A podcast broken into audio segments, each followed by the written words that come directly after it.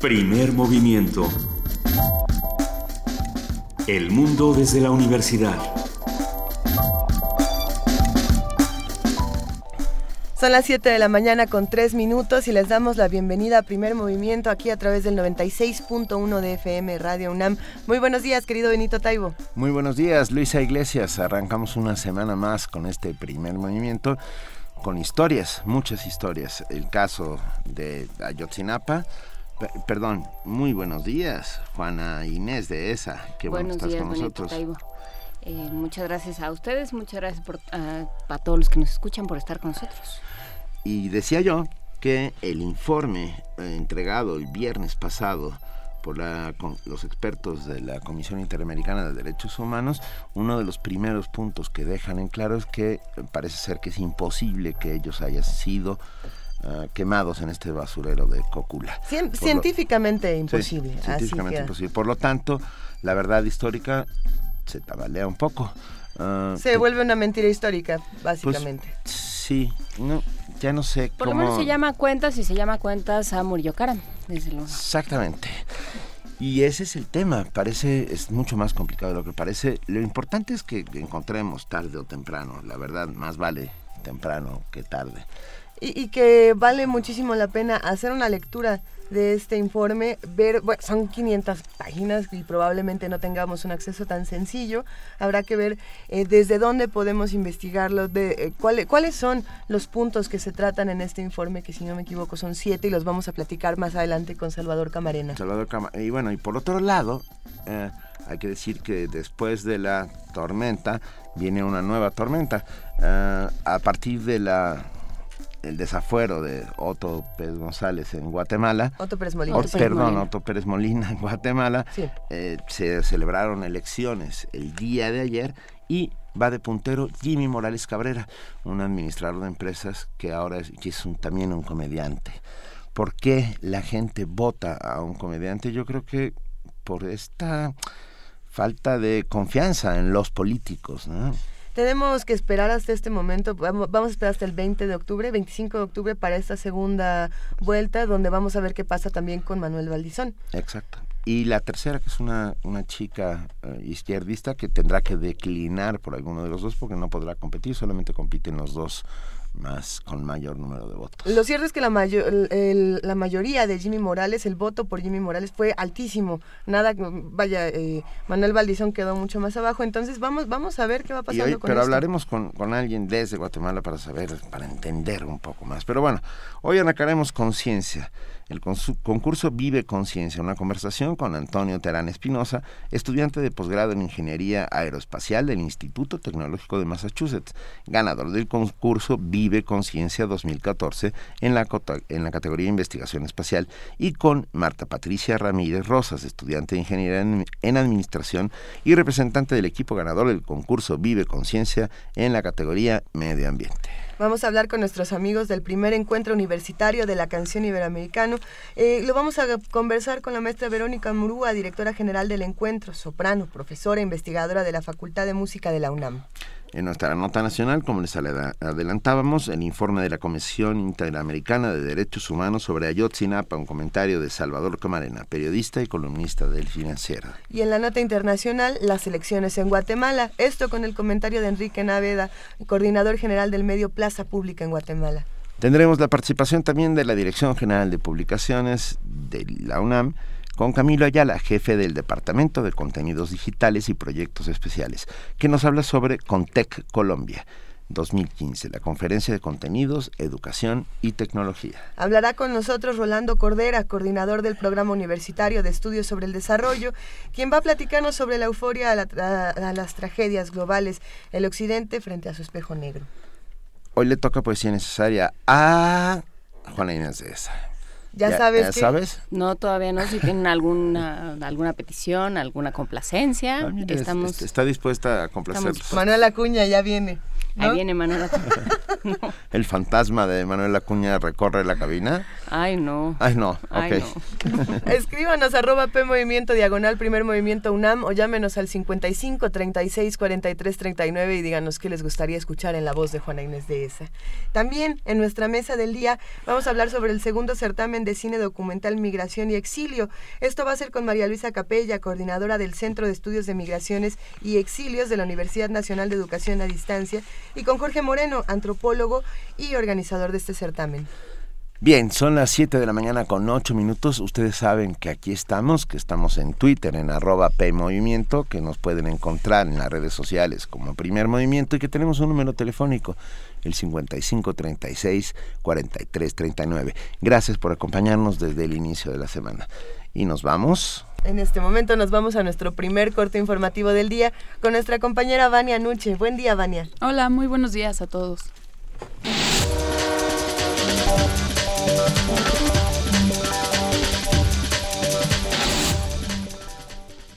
Iniciamos con información nacional. Los 43 normalistas de Ayotzinapa desaparecidos no fueron incinerados en el basurero de Cocula en Guerrero. Esa es la principal conclusión del informe que ayer fue presentado por el Grupo Interdisciplinario de Expertos Independientes de la Comisión Interamericana de Derechos Humanos. Habla Carlos Beristain. El reporte del grupo, basado en información pública y oficial, señala que en las horas previas a la desaparición en la ciudad de Iguala, los estudiantes fueron blanco de ataques coordinados por parte de policías de al menos dos municipalidades. Esto bajo el posible mando de una persona aún desconocida y ante la pasividad de agentes federales y militares que supieron en todo momento lo que sucedía y no intervinieron. Por ello pidieron un replanteamiento de la investigación. El grupo de expertos señaló que un posible móvil de la agresión a los normalistas fue porque los jóvenes tomaron sin saberlo un autobús que era utilizado para el traslado de drogas. Todo esto que se ha escrito, creo, en el país por parte de diferentes investigadores, también hay una investigación propia en el ámbito fiscal en Estados Unidos. Eh, en, ese, en esa investigación fiscal se habla de bus, de un bus otro bus, y se habla de las características de ese bus y cómo ese bus habría sido modificado para transporte de narcóticos. Eso es parte de, otro caso, ¿no? ¿no? es un caso que tenga que ver con lo que estamos analizando, pero es un caso de Iguala y es un caso de investigación sobre el, uso de autobuses en el transporte de estupefacientes. El grupo piensa que hay que analizar si esta es una hipótesis fiable y que hay que llegar al fondo de la cuestión sobre la relación de este quinto bus con la posible motivación del ataque a los normalistas. Obviamente los normalistas se llevaron los buses, como ustedes han podido ver ahí, de forma totalmente circunstancial y en función de los buses que se podían llevar y en los que había choferes eh, para poder llevarse los buses y no una acción premeditada de llevarse ese bus, desde luego, ¿no? para nada. Todo eso debe ser investigado, según nuestro grupo. Luego de conocer el informe del Grupo Interdisciplinario de Expertos Independientes de la Comisión Interamericana de Derechos Humanos, padres de los normalistas exigieron una reunión con el presidente Enrique Peña Nieto y que sea investigado el ex procurador Jesús Murillo Caram. Habla Emiliano Navarrete. Si no fueron quemados ellos ahí, que jamás lo aceptamos porque no había evidencias, ¿a dónde están? ¿Por qué miente este señor Murillo Caram? debe de ser investigado como personas que hemos sido agredidas por el gobierno.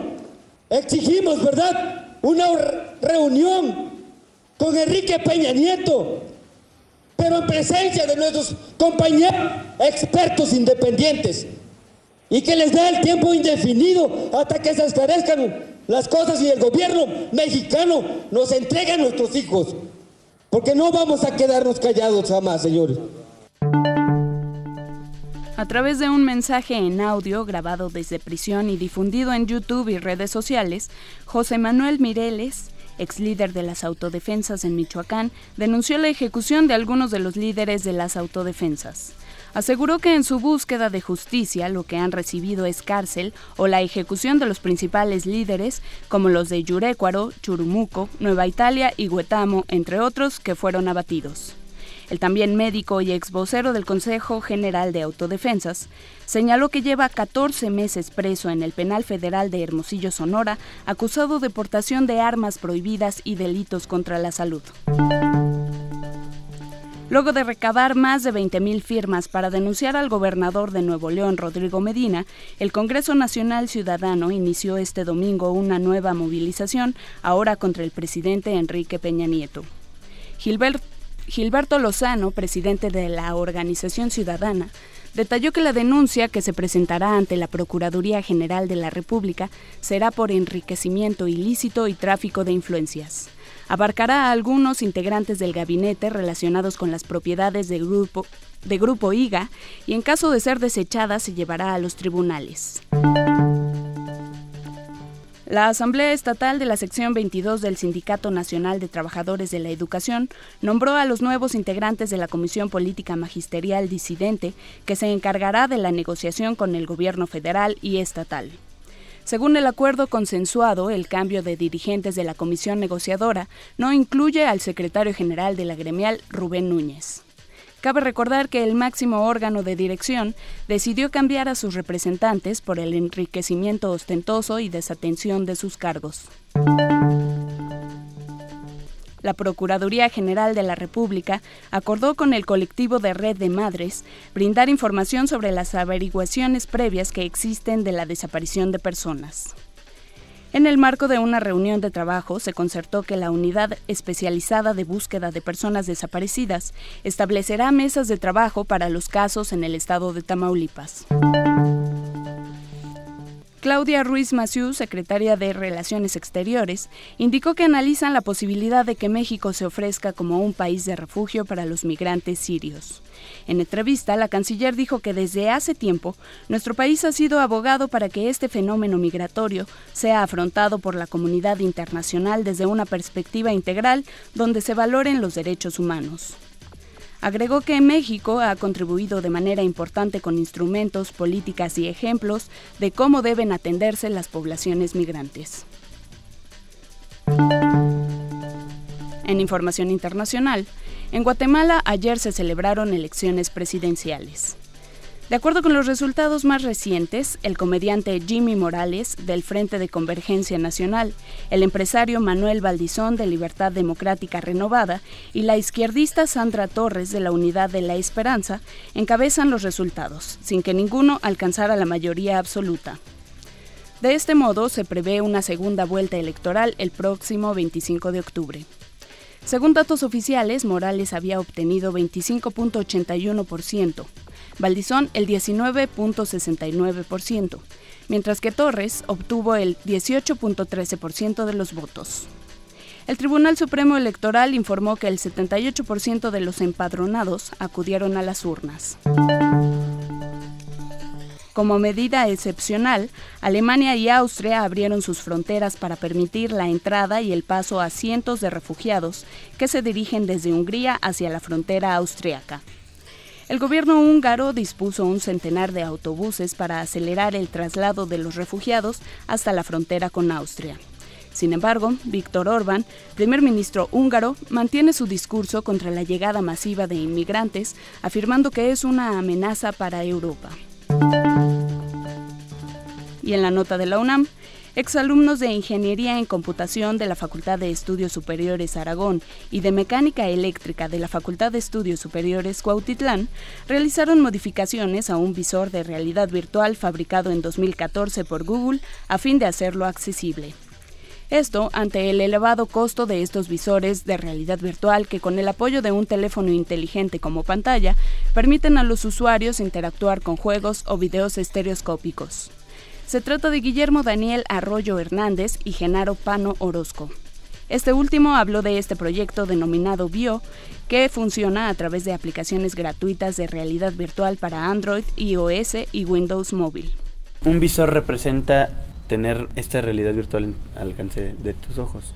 ¿Se acuerdan cuando empezaron aquellos lentes que eran de un color rojo y un azul? Eso empezó. Ahora ya la tecnología ha avanzado mucho y sale uno que se llama Oculus Rift, que es una pantalla con unos, unos lentes, pero está pegada. Entonces ve todo ahí. Uno puede moverse en 360 grados. Lo que hacemos nosotros es en un celular, bajamos aplicaciones gratuitas. Lo que hace la aplicación te divide la pantalla en dos para que tengas doble visión. Pronto visitarán diferentes facultades de esta casa de estudios, así como otras universidades para promocionar sus visores.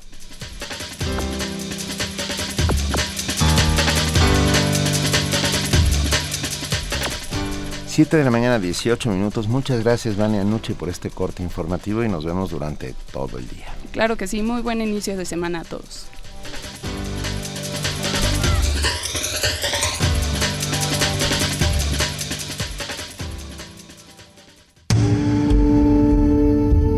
Movimiento. Donde todos rugen, el puma ronronea.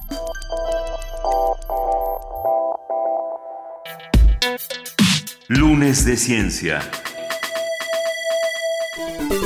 De acuerdo con la Agenda Ciudadana de Ciencia, Tecnología e Innovación, los 10 retos que la sociedad mexicana puede atender están relacionados con la educación, el agua, el medio ambiente, la seguridad alimentaria, la energía, la salud pública, el cambio climático, la investigación espacial, la migración, la salud mental y las adicciones. En ese sentido, en 2014, la Agenda Ciudadana lanzó el primer concurso titulado Vive Conciencia, el cual contó con la participación de estudiantes de, li de, licenciatura de todo el país. El concurso consiste en proponer soluciones a un problema cotidiano relacionado con alguno de los retos de la Agenda Ciudadana a través de una propuesta innovadora, sencilla, viable y aplicable a nivel local, regional o nacional.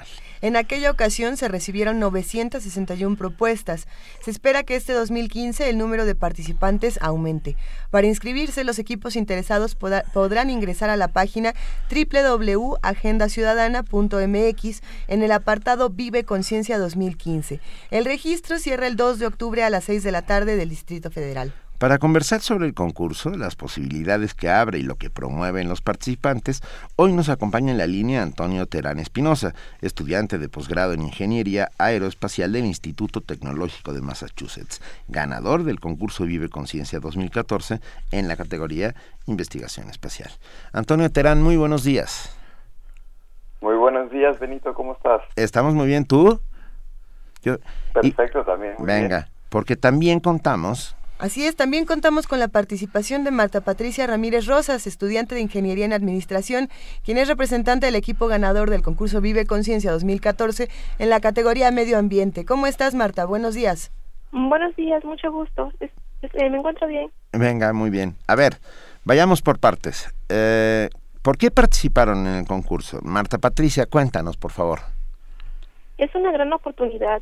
Es un reto al que nosotros debemos aceptar si tenemos ideas, pienso yo que todos este, tenemos la oportunidad, debemos tener iniciativas y concursar. Más bien la pregunta es ¿por qué no hacerlo? Pues si, si se Venga, tienen los recursos, es... hagámoslo. Fuiste muy budista, ¿eh? Contestar con una pregunta es muy budista, pero me, nos gusta. ¿Qué, ¿Cuál fue tu proyecto, Marta Patricia? Eh, fue papel hecho a base de cebotallo, que es el tronco de la mata de plátano. A ver, otra vez, papel hecho con... Cebotallo. Cebotallo. El cebotallo es el tronco de la mata de plátano. ¿Cuál, cuál fue tu proyecto, Antonio Terán? Eh, mi proyecto fue el desarrollo de un simulador para poder planear órbitas satelitales. Órale, eso sí suena muy...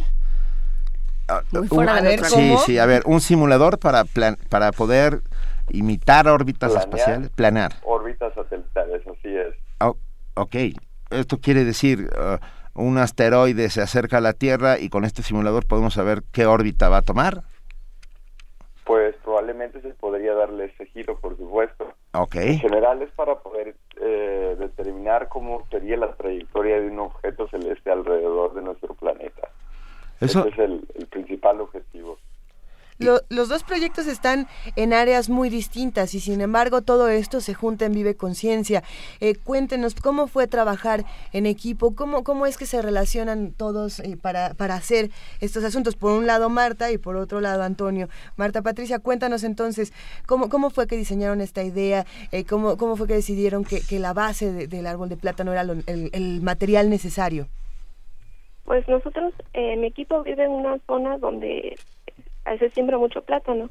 Entonces identificamos que el tronco, después de darle el fruto, necesariamente se tiene que cortar. Entonces era una materia abundante que no tenía uso. Entonces dijimos, hay que hacer algo con esto. Y pues de ahí fuimos tratando en la materia y vimos que salía papel. Entonces eh, nuestro equipo tomó la decisión de procesar y hacer pruebas y todo eso y ya este hasta generar el papel. Venga, suena suena muy interesante. Antonio Terán, a ver, Cuéntanos un poco más sobre tu proyecto y qué hiciste con el premio o qué es lo que pretendes hacer con tu vida. Bueno, porque me queda claro, me queda, bueno, me queda, me queda muy claro que ya estando en, en un posgrado en ingeniería aeroespacial en el Instituto Tecnológico de Massachusetts, que es así como uno de los grandes lugares del mundo, ¿no? Donde, donde la ciencia, bueno, lo digo, es un orgullo, pues, ¿no? Sí, claro, bueno, es un gustazo estar acá. Además, vivir ahí, eh, ¿estás en Boston? Exactamente. Es un, boni es un bonito lugar, ¿eh? Sí, la verdad que ahorita está todo muy bien, el clima nos ha tratado muy bien hasta ahora. Bueno, hasta ahora. Y pues yo sí, hasta ahora, ¿no? esperemos a ver cómo nos toca en el invierno. Pero pues la principal razón por la que yo participé en el concurso fue porque mm, yo ya me encontraba haciendo este, trabajos de investigación espacial. muchas de mis estancias de investigación durante mi licenciatura las realicé yo en el Centro de Alta Tecnología de UNAM. Y entonces estando dentro de un centro, dentro de un centro que hace investigación de alto impacto en, en ciencia, pues se va dando uno cuenta de qué son las cosas que nos que le falta a nuestro país para poder pues prosperar y sacarle lo mejor a la economía del espacio y pues en realidad no emprendemos mucho en cuestiones de misiones satelitales o ese tipo de cuestiones y siempre el primer paso que se debe realizar para poder tener un proyecto espacial es planear la órbita en la cual se encuentre nuestro satélite, ¿no? Ok. Oye, Antonio, se habla, se habla, perdón, perdón, sigue, sigue. No, no, no, dime. No, se habla mucho de la fuga de cerebros que sucede en nuestro país constantemente, de las oportunidades que se le dan a gente como tú, que ya estás en un posgrado, en una, en un área tan específica. Deja, voy a hacerte la pregunta, espero que no suene muy agresivamente, pero bueno, ¿piensas fugar tu cerebro hacia, hacia afuera? Pues bueno, mi principal objetivo sería exprimir todo lo que yo pueda del conocimiento de este lado, aprender todo lo que sea necesario para poder después yo regresar a mi país y pues contribuir ahora sí con mi semillita, ¿no? Ese sería mi principal objetivo. Y, precisamente eh, estabas ahora, mencionando o planteando esta pregunta de qué es lo que le falta a nuestro país y cómo estos concursos están abriendo la oportunidad de que los jóvenes y no, tan jóvenes, todos los que estudian licenciatura, puedan hacer sus propuestas. Eh, ¿Qué propuestas, y le pregunto a los dos, eh, qué propuestas piensan que serían necesarias en, en las diferentes áreas para este concurso? Para los que piensan inscribirse o quieren entrar y no saben a lo mejor por dónde, ¿qué piensan ustedes qué es lo que le falta a nuestro país que se puede mejorar desde Vive Conciencia. Empezamos con Marta Patricia. Pues yo pienso que todos los retos son muy importantes. En, el particular, eh, me parecería que sería una buena idea participar en el de educación, porque la educación es la base de todo. Entonces, a partir de ahí, buscar fomentar una mejor educación puede generar mayores beneficios. Antonio Terán.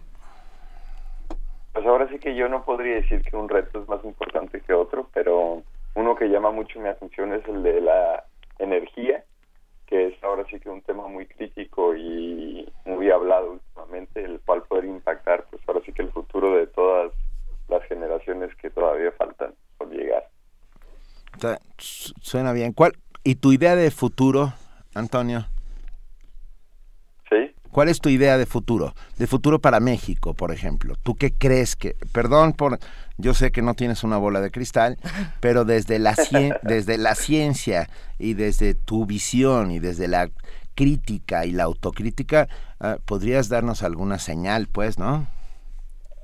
Claro, pues bueno, yo pensaría que uno de los pasos más importantes que México debe dar para poder entrar a competir con las grandes potencias mundiales es la de crear y generar su propio conocimiento y herramientas, porque pues, lamentablemente hoy en día muchas de las tecnologías que usamos pues son importadas y no se generan dentro de nuestro país y a pesar de tener el contar con el capital humano y con pues ahora sí que con todo el cerebro para poder realizarlas no lo hemos hecho.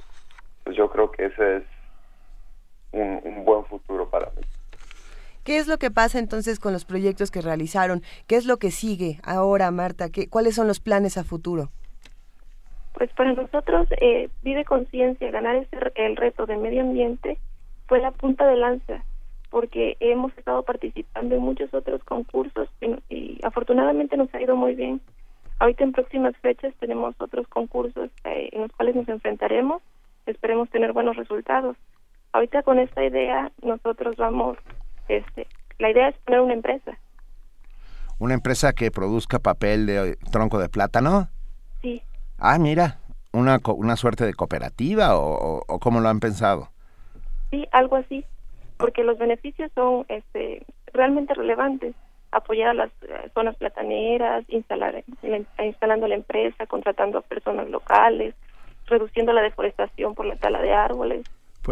Di- dime una cosa, ¿hasta ahora qué es lo que se hace con el tronco? Bueno, se- cuando los plátanos ya la salen las pencas, ¿se tiraba el tronco a la basura? Sí, de Oh. hecho, eh, alrededor de cada ocho meses o doce meses eh, flora el, el plátano. Se corta el racimo y se corta.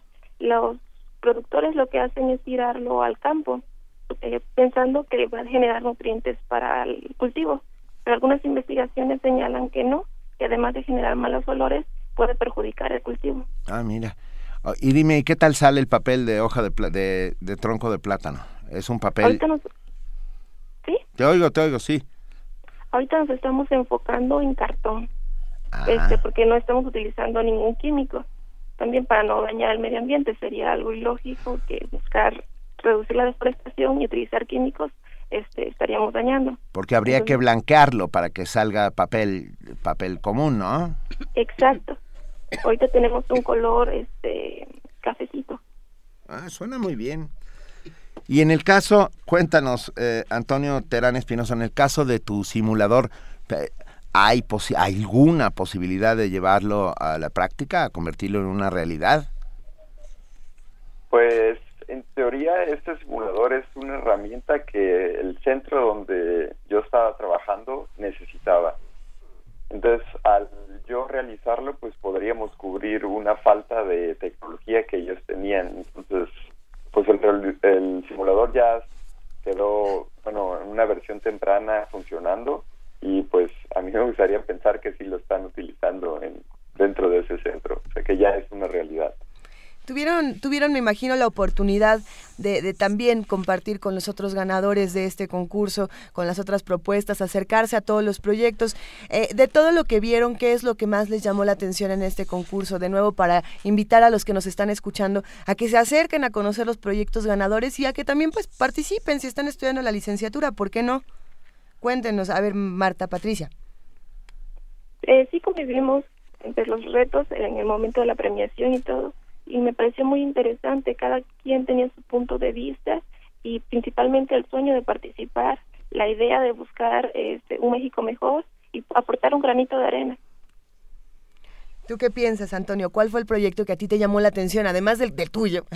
¿Qué, ¿Qué otro dices? Bueno, este, este tenía algo que, que me gustó, que quisiera acercarme más a conocer de estos proyectos que están aquí. Claro, bueno, a mí el que me llamó mucho la atención fue el de salud, ya que incorporaba mucho lo que es la tecnología actual y todo lo que viene siendo las notificaciones por correo, por teléfono móvil, del, y, e incorporar todo eso al sistema de salud pública para que pues todos los procesos sean más eficientes, que no se pierda información, que uno pueda ser mejor atendido en, en cualquier hospital que se encuentre. Entonces, en realidad me llamó mucho la atención. Se me hizo un muy buen proyecto. Yo quiero saber qué van a hacer con los premios. Y no soy monetarista, solamente estoy pensando en voz alta. Marta dice que va a poner su, su empresa. Antonio, ¿cuál es tu plan? Eh, pues bueno, una buena parte del premio yo la dediqué para poder realizar las certificaciones y las solicitudes a, a las diferentes escuelas para realizar mi posgrado. Entonces, pues yo ya que ya invertí una parte y la otra parte, pues ahora sí que a, a disfrutarla, ¿no? ¿Cómo no? Haces bien. ¿Cuánto tiempo? Por, por ejemplo, en pleno invierno y lanzarte a una playa caribeña. Claro, no, no nada mal. Oye, cuéntanos, ah, ¿qué, tu- tus planes? ¿Cuánto tiempo llevas ya en Boston, Antonio? Ah, llevo ahorita alrededor de dos semanas. Ah, bueno, apenas estás arrancando. Sí, sí, sí, sí, soy muy nuevo todavía. ¿Y, y va a durar por lo menos? Eh, la primera fase que es una maestría de dos años Ok. y después si yo quiero continuar con un posgrado, pues realizo una serie de exámenes y son cuatro años adicionales para obtener grado de posgrado, de doctor, perdón. Y luego vuelves, ¿no? A México.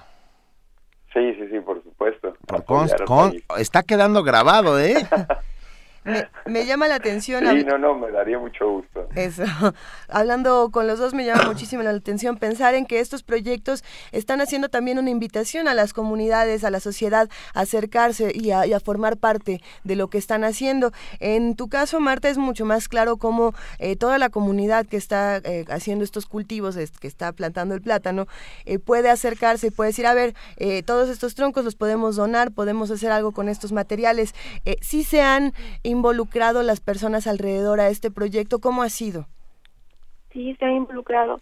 Es muy interesante. Nosotros fuimos a las comunidades y la las personas se mostraron muy dispuestas, muy entusiastas con el proyecto. Eh, una emoción que este, nos contagió, que ellos quieren participar. Cuanto antes se inicie la empresa, para ellos es mejor, dicen. y estos materiales. ¿Y dónde a están estas comunidades? Cuéntanos. ¿Es Tabasco no? Eh, nosotros estamos en el estado de Veracruz, en, En la el- zona platanera de la cuenca de Papaloapan. Ok. No, Ellos hemos, hemos platicado con ellos y se han mostrado muy dispuestos. y, a ver, ¿cómo, cómo se benefician las comunidades con esto? Cuéntanos. O sea, ¿cuál, Pues, va, cuál va a ser la Las, las lógica? economías locales, sí. Sí, nosotros pensamos instalar la empresa cerca de las zonas plataneras. Eh, eh, los productores cortan el tallo y lo tiran. Recibirán un dinero este, adicional al que tenían contemplado por estos tallos.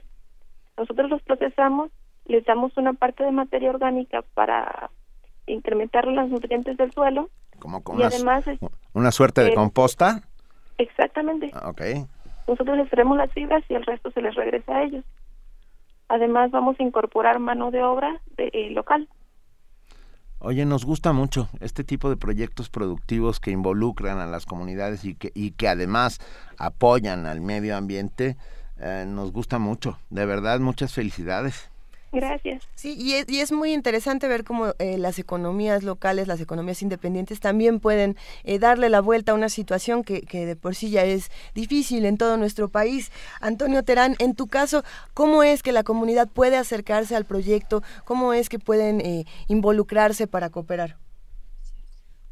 Eh, pues bueno, una de las principales razones por las que también lo realicé es para poder facilitar la generación de capital humano en, en el sector aeroespacial, ya que pues probablemente muchos de los de los conceptos que se manejan dentro de la plataforma serían difíciles de entender sin una ayuda visual.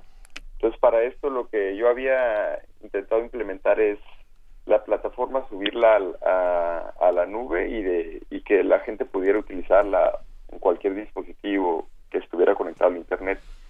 Eh, pero todavía no, lo he implementado, pero pues esperemos que pronto ya esté la herramienta disponible para que todo el mundo pueda jugar, pueda ver cómo los conceptos, que empiece a, a ver cómo, cómo se maneja todo esto de la industria aeroespacial.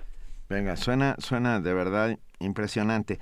A ver, eh, el próximo 2 de octubre cierra la convocatoria para, para el, nuevo, el nuevo concurso de Vive Conciencia 2015. Ustedes pueden inscribirse, quienes están escuchando, en www.agendaciudadana.mx en el apartado Vive Conciencia. Ah, Les pedimos a los dos que, que, que hagan un llamado a toda la gente que pueda ser partícipe en este concurso. ¿Están de acuerdo? Claro. A, ver, ¿quién? ¿Qué les, qué les dirían a ¿Qué los, les que quieren, a los que quieren acceder a Vive Conciencia, Marta? Pues yo les diría que participen, que es una gran oportunidad. Todos tenemos ideas, tenemos la capacidad para hacer las cosas. En nuestro entorno hay muchas cosas que podemos crear eh, o incluso eh, mejorar.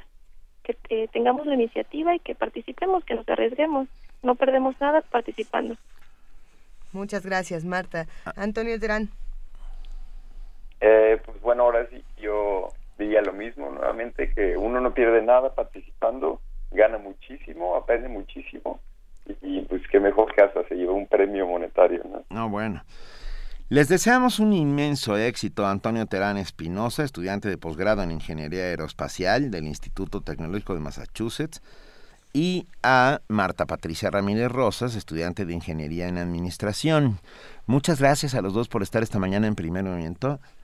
Está aquí Luisa Iglesias diciéndome que... Que para todos los que se interesaron en este proyecto pueden meterse también a YouTube donde está el canal de Agenda Ciudadana y pueden ver los videos de todos estos proyectos que, que, ganaron en las diferentes categorías. Pueden conocer eh, todas las opciones que tienen para acercarse a este concurso que sin duda cambia la vida de los jóvenes y también está cambiando las economías locales. Queremos darles las gracias y bueno, pues los invitamos pronto para que nos sigan contando cómo van avanzando estos proyectos tan interesantes. Muchas, gracias. muchísimas gracias por la invitación. No, y decirles que estamos muy orgullosos de ustedes, y lo digo de verdad, ¿eh? que creo que todo el país está muy orgulloso de ustedes. Ah, que gente como ustedes, que personas como ustedes estén trabajando en estos proyectos y demostrando que hay cerebros y que están aplicando sus conocimientos para el bienestar de este país que a veces está tan herido y tan lastimado, que, que de verdad les mandamos un enorme abrazo. Gracias, igualmente. Venga, y vamos a escuchar, para irnos, vamos a escuchar Tiwitl con Lucio Sánchez, Neo Jazz Ensemble.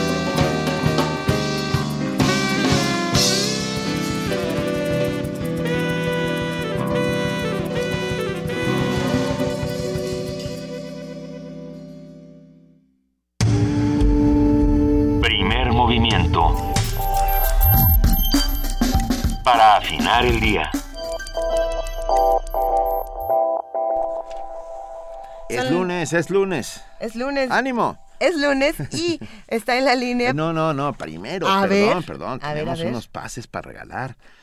Mira, con la culta nos regala, aprovechen que con la culta, antes de que se convierta en Secretaría de Cultura, ah, con la culta nos regala cinco pases dobles para la obra La Fábrica, circo hecho a mano.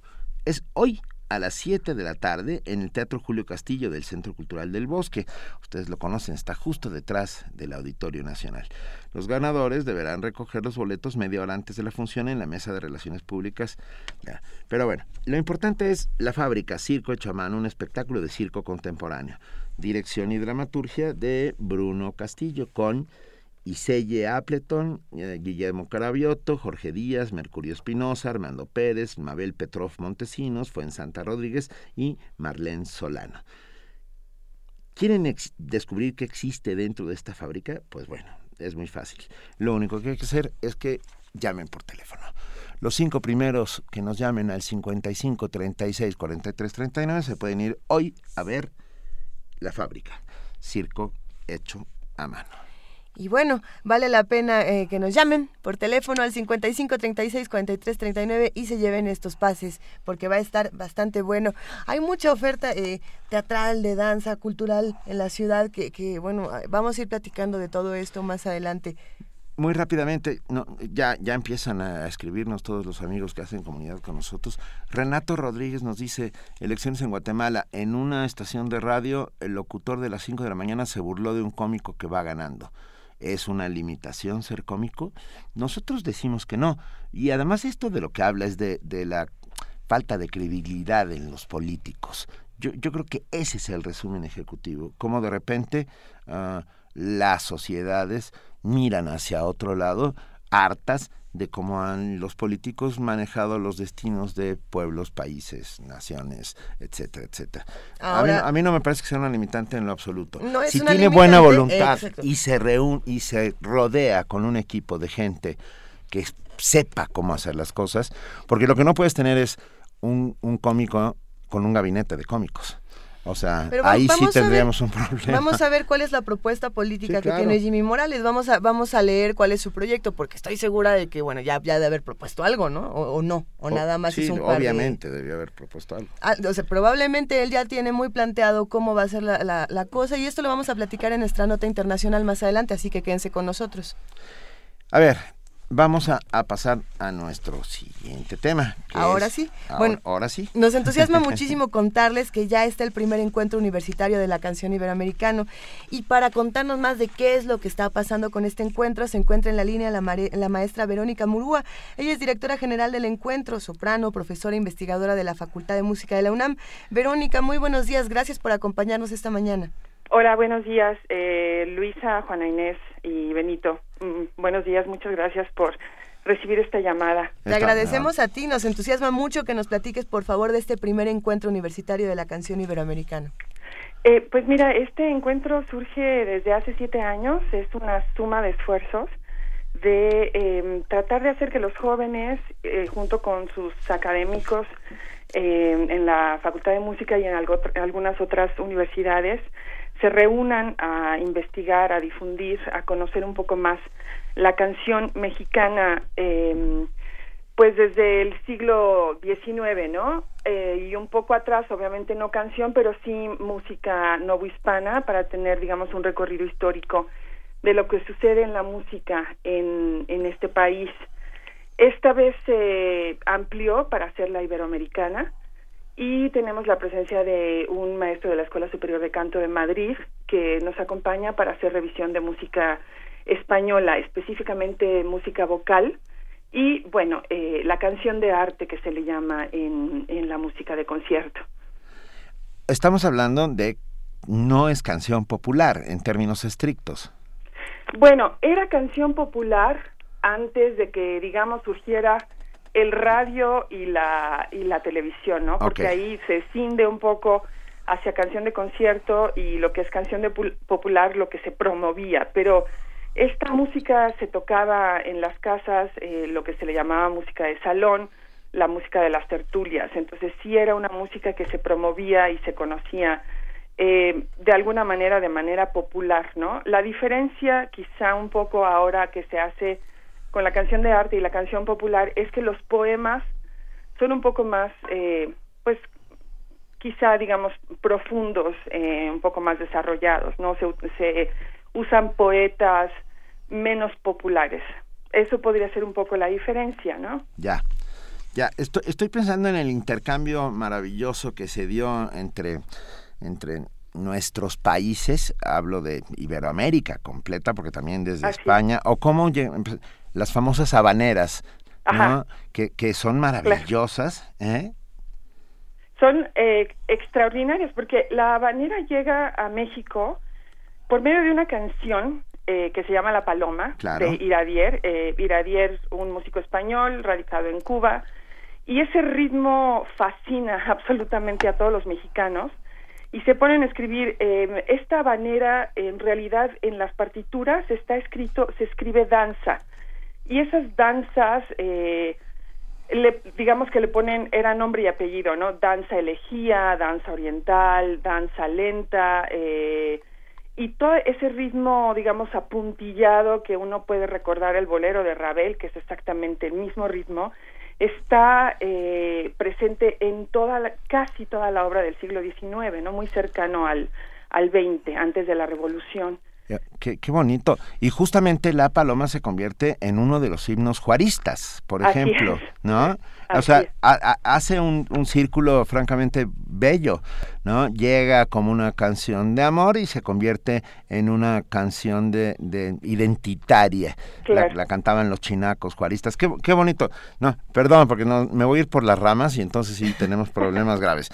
¿Cuándo empieza? ¿Qué va a haber? Eh, sí, ¿qué va a haber? ¿Cuándo empieza? Cuéntanoslo todo, por favor, Verónica. Sí, muchas gracias, Benito. Eh, mira, empieza el día de hoy eh, con cursos, eh, con cursos para alumnos. Eh, vienen de varias partes de, del país a tomar clases. Eh, viene el doctor Rogelio Álvarez, que es especialista en Ricardo Castro de la Universidad de, de Colima. Él estudió en Oviedo. Eh, bueno, ya les había dicho Julio Alexis Muñoz de España Toda la mañana estaremos trabajando cursos acerca de la canción mexicana e iberoamericana. Se va a dar un curso también acerca de los ciclos de Manuel M. Ponce, poco conocidos, solo se conoce la música popular.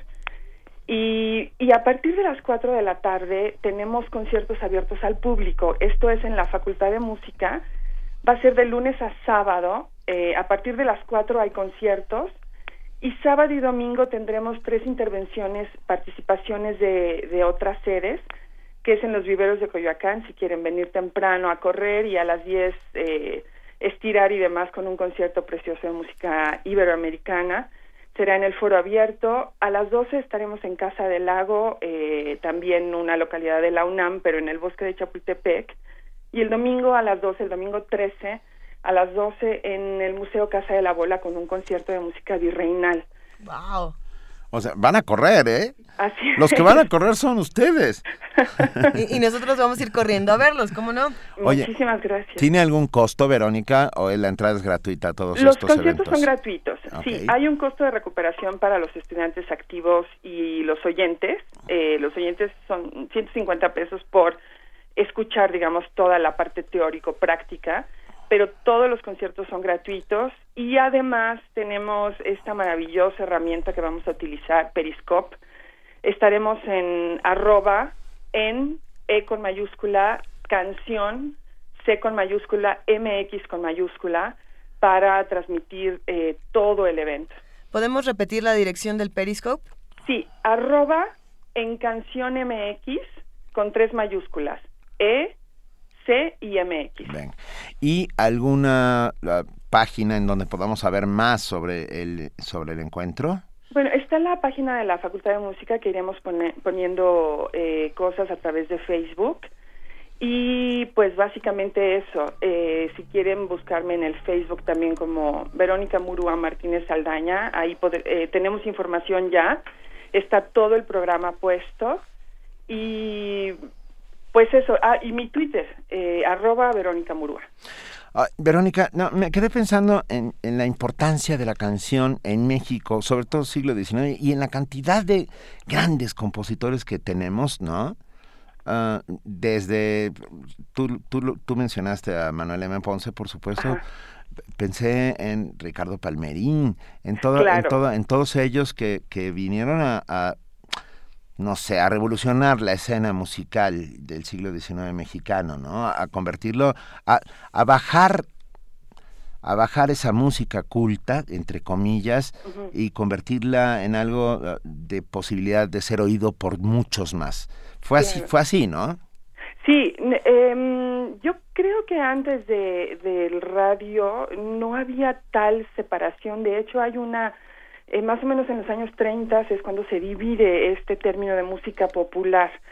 Y sí, bueno, en las películas eh, hay que recordar que también hay, eh, si se le puede llamar localismos, ¿no? Y desarrollo de la canción en diferentes momentos. Ricardo Palmerín es eh, de, de, Mérida, es la trova yucateca, está Chancil, está Pastor Cervera, con poesía y música extraordinaria, con una gran influencia también y contacto con Cuba. Pero tenemos, bueno, está Ricardo Castro, que es de Durango, eh, está Bundio Martínez, que es de Hidalgo, Jorge del Moral, eh, de Puebla, y, y bueno, todos con este gran talento para componer canción, ¿no? Y bueno, más atrás, pues tendríamos que hablar mucho de, de las influencias negras, de eh, que empiezan con la independencia, los jarabes, eh, los chuchumbés, los cumbés, eh, que se toman ya después como aires nacionales, ¿no? Como las primeras canciones, tonadillas que se cantan, eh, pues, en la independencia.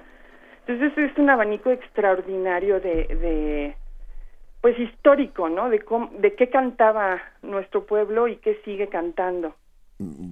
Venga, pues mucho éxito, nos da mucho gusto. ¿Algún día podemos platicar contigo sobre todo esto? Uy, me encantaría. y, a, nosotros nos encantaría. Y hasta, y hasta poner ejemplos. Claro, claro. Venga. Se, los agradezco muchísimo. No, hombre, Verónica, por favor, Verónica, la maestra Verónica Murúa, directora general del encuentro, es soprano, profesora investigadora de la Facultad de Música de la UNAM. Te mandamos un abrazo y te deseamos muchísimo éxito. Gracias a ustedes, Luisa, María, Juana Inés y Benito. Muchísimas gracias. Un abrazo, gracias. Y Buenos días. Para despedirnos, pues vamos a escuchar La Paloma con Sara Montiel.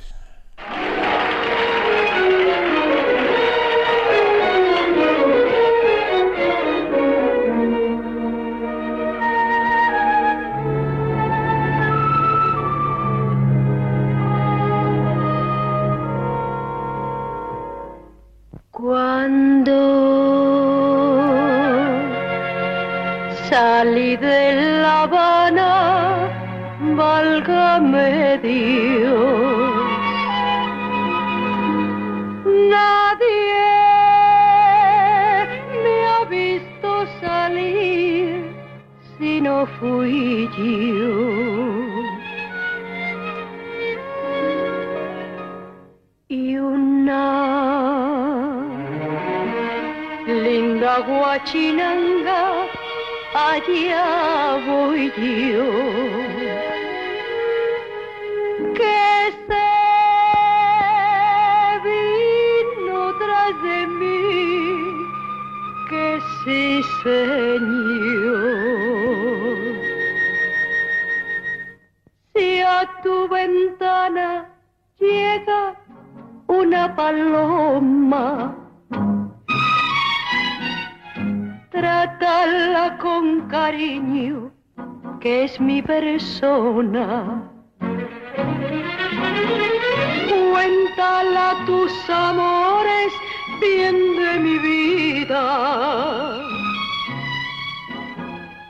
Corónala de flores, que es cosa mía. Ay, chinita, que sí Ay, que dame tu amor. Ay, que vente conmigo, chinita. A donde vivo yo. Ay, chinita, que sí. Ay, que dame tu amor.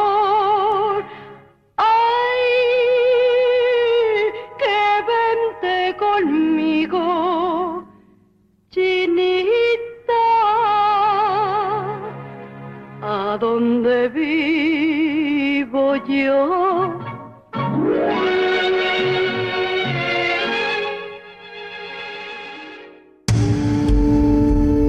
Primer movimiento. Donde todos rugen, el puma ronronea. Llega por primera vez a América Latina el Foro Internacional Metrópolis 2015. México es sede del encuentro que reúne a investigadores, organizaciones civiles y expertos para analizar el fenómeno de la migración. Asiste al ciclo de conferencias del 7 al 11 de septiembre en el Palacio de Minería de la UNAM, Tacuba 5 Centro Histórico. Inscríbete y consulta el programa de actividades en www.metropolis2015.unam.mx. El Centro de Investigaciones sobre América del Norte y Radio UNAM invitan. En las pasadas elecciones, tu voto siguió un camino seguro y se contó vigilado por ciudadanas y ciudadanos que fueron funcionarios de casilla, observadores electorales y representantes de los partidos políticos y de las candidaturas independientes. Votar es importante y una de tantas formas de participar por una mejor ciudad. Tú tienes más formas de participar por el bien de la ciudad, como la consulta del presupuesto participativo. Infórmate. La ciudad es tu casa. Participa siempre. Instituto Electoral del Distrito Federal. Festival de Guitarra Radio UNAM 2015. Del 7 al 11 de septiembre, disfruta de la música de Aleph Duo. Vive la experiencia de Guitarra Project de Matthew Road y de Adam Levine. Grandes temas del siglo XX en la guitarra de Luis Benítez. Milonga y nostalgia a cargo de Infortunio Duo Tango. Y fantasías en la guitarra de Marina Tomei. Del 7 al 11 de septiembre a las 18 horas en la sala Julián Carrillo. Adolfo Prieto, 133, Colonia del Valle. Entrada libre. Sigue la transmisión en vivo por el 96.1 de FM o a través de internet. Que las cuerdas te hagan vibrar. Aquí en Radio UNAM.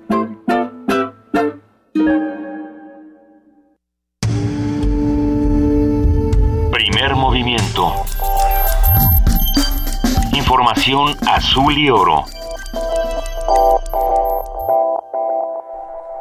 Escríbanos, estamos en arroba P Movimiento, en diagonal Primer Movimiento UNAM y tenemos teléfono que es 55 36 43 39. Estamos regalando boletos, así que llámenos. Estamos compartiendo ideas, haciendo un diálogo para que hablemos de lo que pasó con el informe en Ayotzinapa y de lo que pasó en las elecciones en Guatemala. Así que quédense con nosotros. Nosotros ahora nos vamos a nuestro corte informativo de las 8 de la mañana con nuestra compañera Elizabeth Rojas. Muy buenos días, Elizabeth. ¿Qué tal, Luisa? Juana Inés, buenos días, buenos días a todos. Buenos días.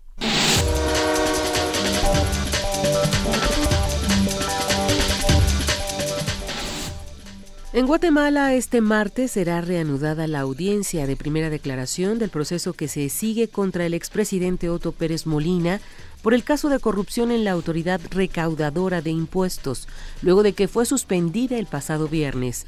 El expresidente permanece en prisión provisional en el cuartel militar Matamoros.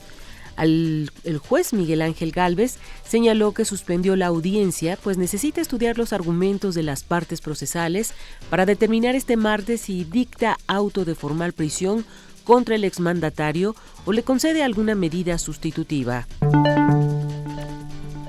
Ante el descenso considerable en los niveles de radiación, fue levantada la orden de evacuación que se estableció en 2011 en el pueblo japonés de Naraja que obligó a sus 7.400 habitantes a abandonar el poblado luego que la planta nuclear de Fukushima sufriera daños por un tsunami y filtrara contaminación.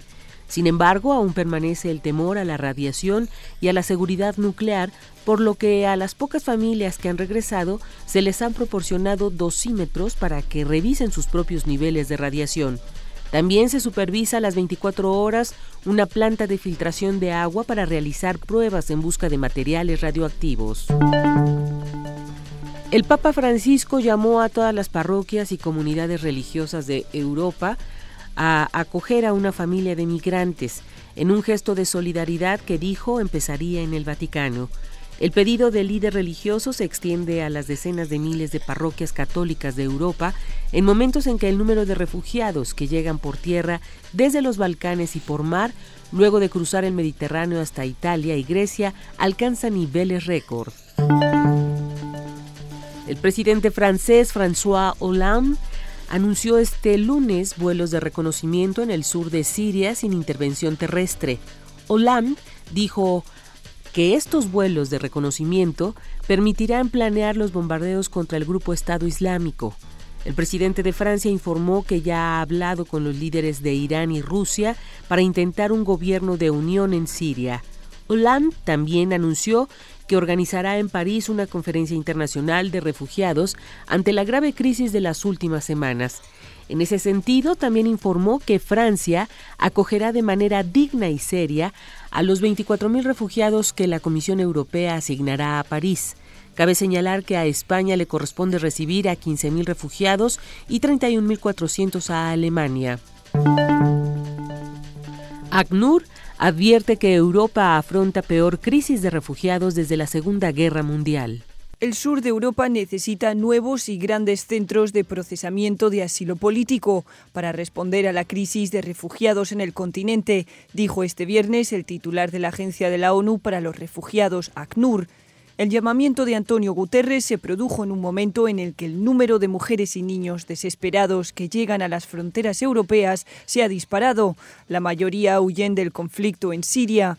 ACNUR estima que unas 200.000 personas necesitan refugio en Europa.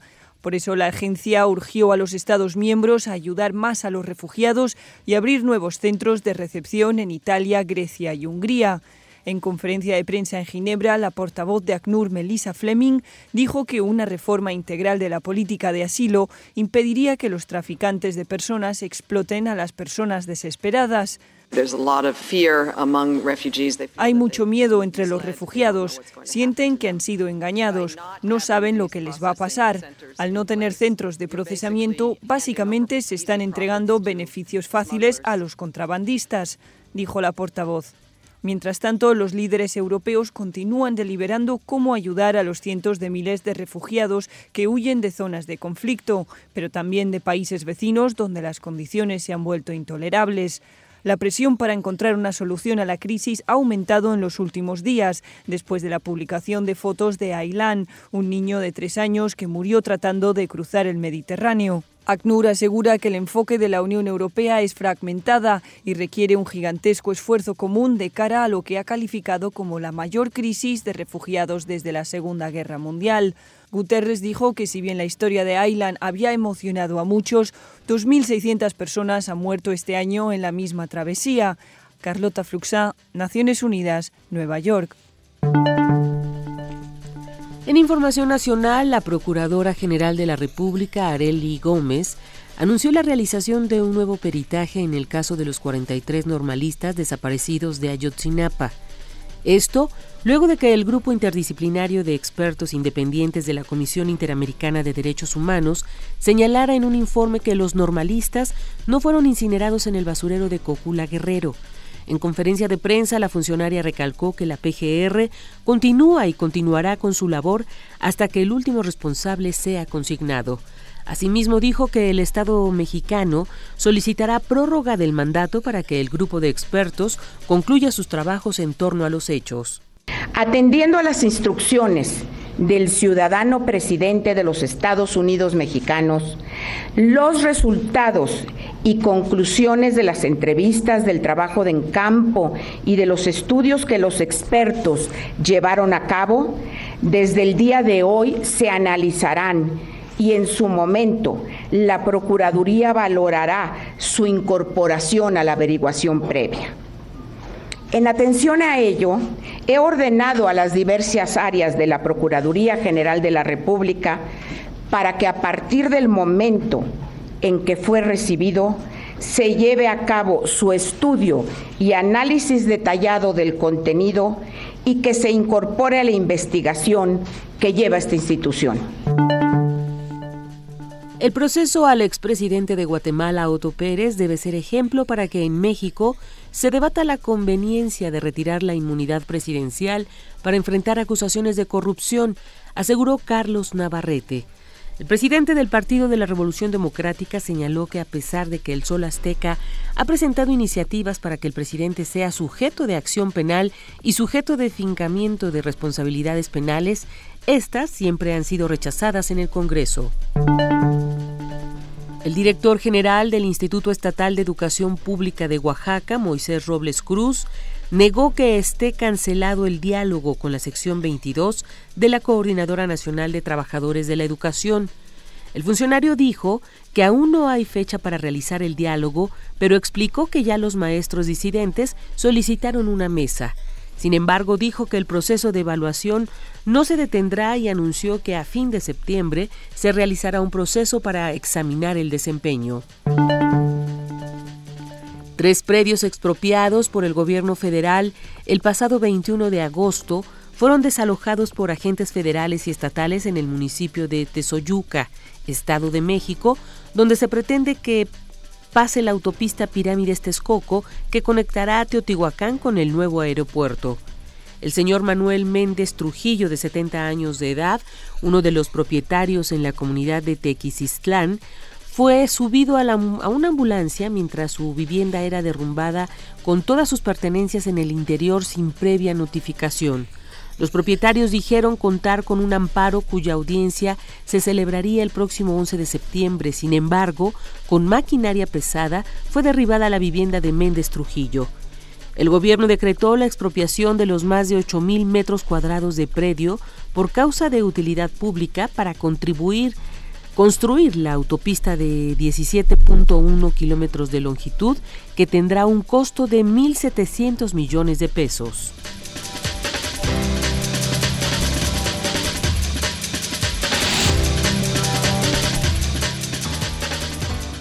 Muchísimas gracias Elizabeth Rojas por este corte informativo de las 8 de la mañana. Nos escuchamos en una hora. Hasta el rato. Buenos días. Hasta el rato, gracias.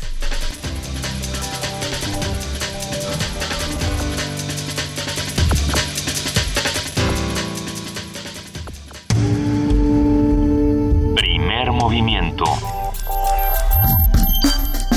Donde la raza habla. Son las 8.09 y ya tenemos ganadores para la obra La Fábrica. Se van a verla hoy a las 7 de la noche. Diana Romero Berbed, Gabriela Solís González, Arturo Muñoz Paz, Gema Guadalupe Pérez Marini y Roberto López Mijares. Muchas felicidades a todos los que se ganaron pases. Eh, un anuncio muy, muy veloz. El Museo Universitario del Chopo, que está, como bien saben, en la colonia Santa María de la Ribera, eh, nos, nos va a invitar muy pronto a que compremos boletos, porque va a haber una preventa para una obra que no se pueden perder. Esto es Psicoembutidos de Richard Viqueira y va a estar impresionante. Estén al pendiente porque los boletos se van a acabar muy rápido. Eh, vale la pena comprarlos. Me parece que la preventa va a ser el día de hoy y mañana o mañana y pasado, en un momento se los, se los decimos, pero las salas son pequeñas y el cupo es de 40 personas. Ver una obra como esta de Richard Viqueira, que tiene una escenografía eh, fabulosa, la dirección como siempre es, es, inigualable, bueno, vale la pena, Psicoembutidos es, es una obra que les va a fascinar. Entonces estemos al pendiente de toda la oferta del Museo Universitario del Chopo. Muchas gracias. Lilia Rivera dice, mi desayuno todas las mañanas haciendo comunidad desde Riverside, California. ¡Ay! Ay te mandamos Saludos, una, Lilia abrazos. Rivera, un enorme abrazo a todos los amigos que han emigrado y que viven en California. Vamos a lentamente estamos recuperando California. ¿eh? Desde Twitter. Desde- no, no, desde, desde todos los que se van para allá y van poco a poco devolviéndole eh, esta noción de patria. O sea, ese es. cacho que nos que Santana acabó malogrando. A ver, Rubén Espinosa dice, si todos los que forman el gabinete de un cómico tienen buena voluntad de ideas, ¿tendrían oportunidad? Yo, yo creo que sí. O sea, mi lógica era, si pones gente profesional en, en cada una de las áreas de- de- del gabinete, sí, porque yo creo que sí, estoy convencido. O Vamos sea, a ver qué pasa, vamos a seguir platicando de esto en nuestras notas nacional e internacional. Vamos a dar además esta mañana un pase a la caja mágica. Una, un pase, que es como... Que es como un pase a la caja mágica, es como el boleto dorado del Expreso Polar. O no, no era el Expreso No, Polar, que es Willy Wonka. De Charlie, la fábrica de Sí, chocolate claro. de Roald Dahl. Que es igual, sí. sí, sí, sí. A ver, vamos a dar un pase a la casa, a la casa. Virgen, yo A ver, hoy estoy. Vamos a dar un pase a la caja mágica que ahora sí ya se puso muy bien por gracias a nuestros amigos de editoriales como Alianza, como Era, como Planeta, Almadía, Almadía, todos los que nos mandan eh, todos Gra- los que nos mandan libros, Gracias. todos entran a la caja mágica, hay algunos que nos llevamos, leemos y luego regresamos. Digo, bueno, para en, en aras de la transparencia. Si, les he tiene su subrayadito. No, no, no. Sí hay unos que tienen mis notas, pero ustedes no se preocupen, son las notas que uso para trabajar, pero, pero bueno, lean el libro y no pongan atención y ya. Bueno, La nos- dinámica de la caja mágica es... ustedes nos...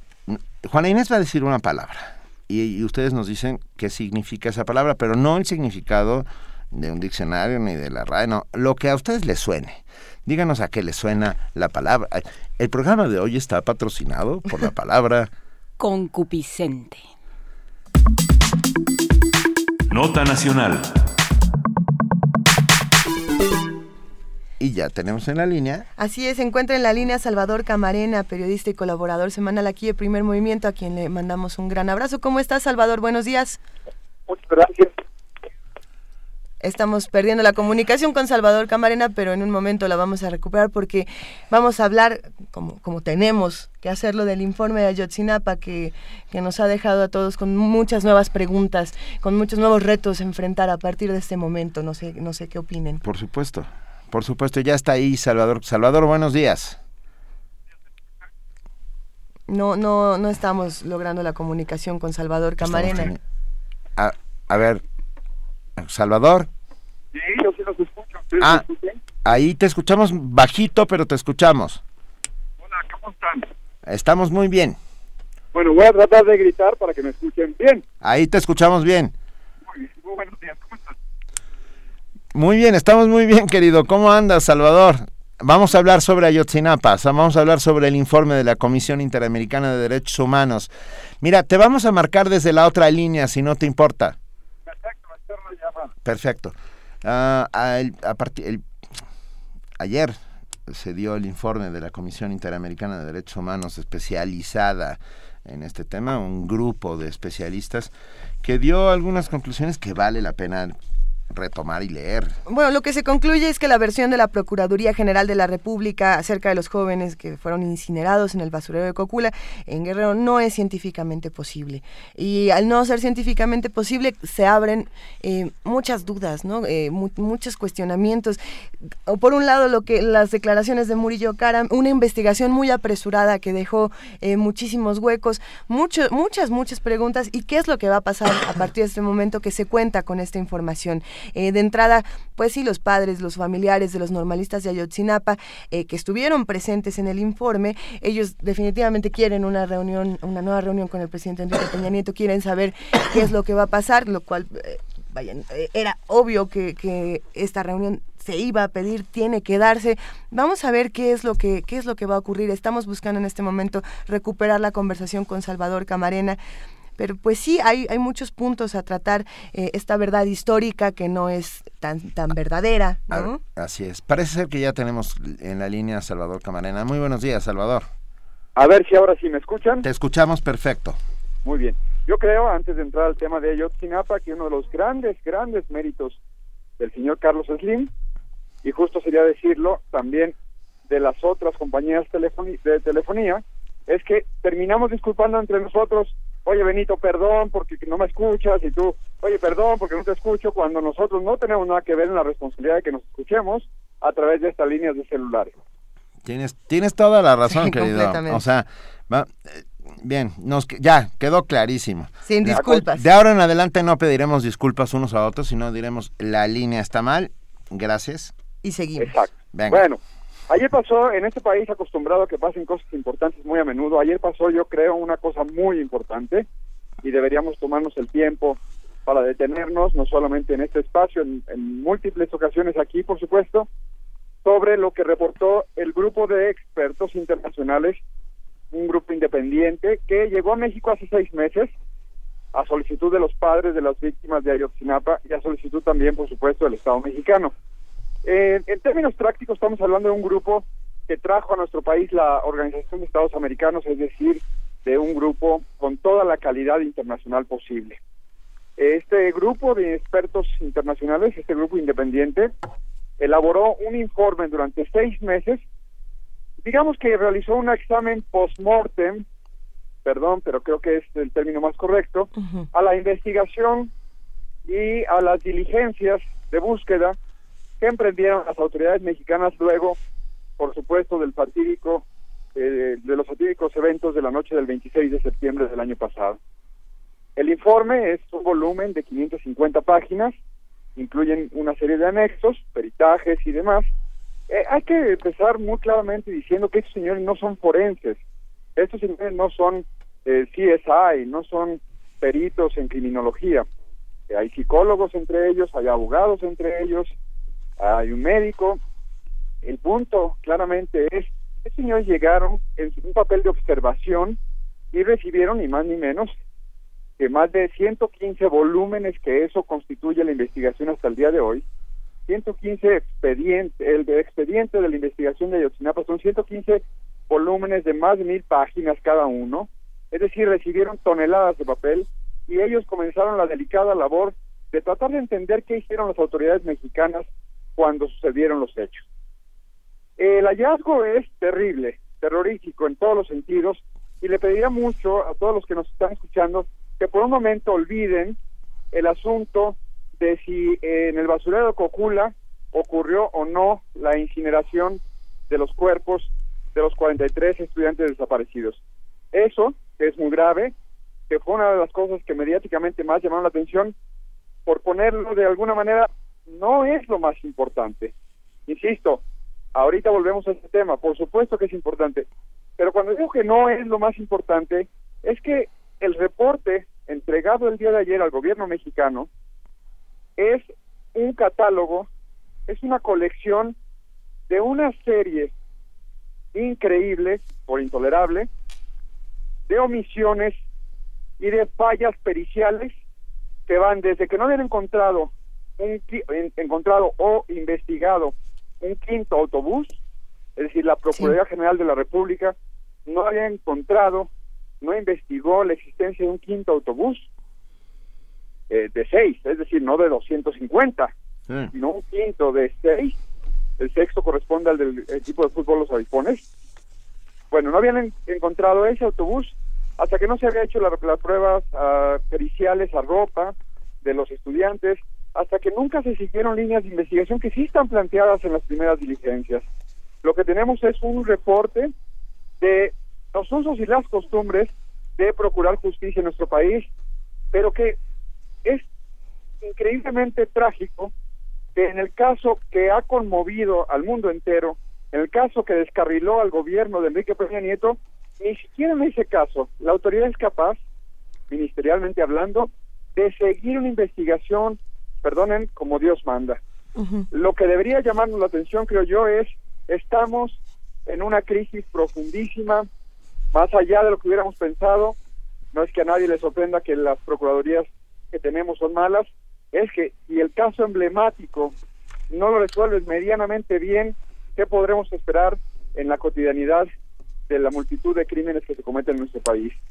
El informe dice, por ejemplo, que los reconocimientos médicos de los detenidos fueron deficientes e insuficientes, que hay importantes omisiones e inconsistencias en las consignaciones, que los informes de, la de las autopsias, porque hay que recordar que murieron seis personas, deberían presentar un aparato gráfico más amplio y demostrativo de las lesiones, que se perdió información de los videos de inmuebles, por ejemplo, de la central camionera, de los edificios del, de gobierno o de casetas de carreteras por donde pasaron los chicos, pues no fue asegurada por la PGJDF, perdón, la PGJ de Guerrero ni la PGR, que la ropa recuperada ya en autobuses Estrella de Oro 1531 y 1538 no fue sometida a pruebas periciales, que durante meses la investigación estuvo dispersa en 14 causas y 8 juzgados a lo largo del país, lo que impidió investigar y juzgar de manera integral los hechos, que nunca se configuró, nunca han investigado, nunca se configuró una acusación por delito de tentativa de homicidio, hay seis muertos, en contra de los normalistas e integrantes del equipo de fútbol Los Avispones, ni de tortura en contra de uno de los normalistas, que debe investigarse plenamente a diversas autoridades por encubrimiento, obstrucción de la justicia y abuso de autoridad, así como el uso no adecuado de la fuerza, y que se debe investigar como línea prioritaria del desencadenamiento de la agresión contra los normalistas el móvil del traslado de estupefacientes. Es decir, se está configurando este asunto de que habría un, en uno de los camiones habría quizá eh, droga, heroína concretamente dicen algunos especialistas, que quizá esa era la, entre comillas, presión que tuvieron los agresores para no dejar salir a los, a los estudiantes, para acorralarlos, para atacarlos, tratando de recuperar, eh, se supone, ese botín que ellos, los estudiantes, habrían obtenido de manera eh, accidental al eh, eh, tomar estos autobuses como lo solían hacer regularmente para sus boteos, para sus actividades. Todo esto son 550 páginas con los anexos y todavía no hemos dedicado ni un minuto a hablar de que un perito internacional encontró imposible el hecho de que ahí en un basurero de Cocula, al lado de Iguala, se hayan eh, se haya llevado a cabo una pira en la cual hayan muerto incinerados los 43. Es un reporte devastador, es terrible, es la constatación de todos los vicios, de todas las carencias de nuestra Procuraduría. Eh, tuve acceso de alguna manera a cierta información de, de- cómo se elaboró el informe y según me comentaban, lo peor de todo es que no hay evidencia de que los peritos mexicanos sean malos. Lo peor de todo es que parece que no hubo la intención, la voluntad de investigar.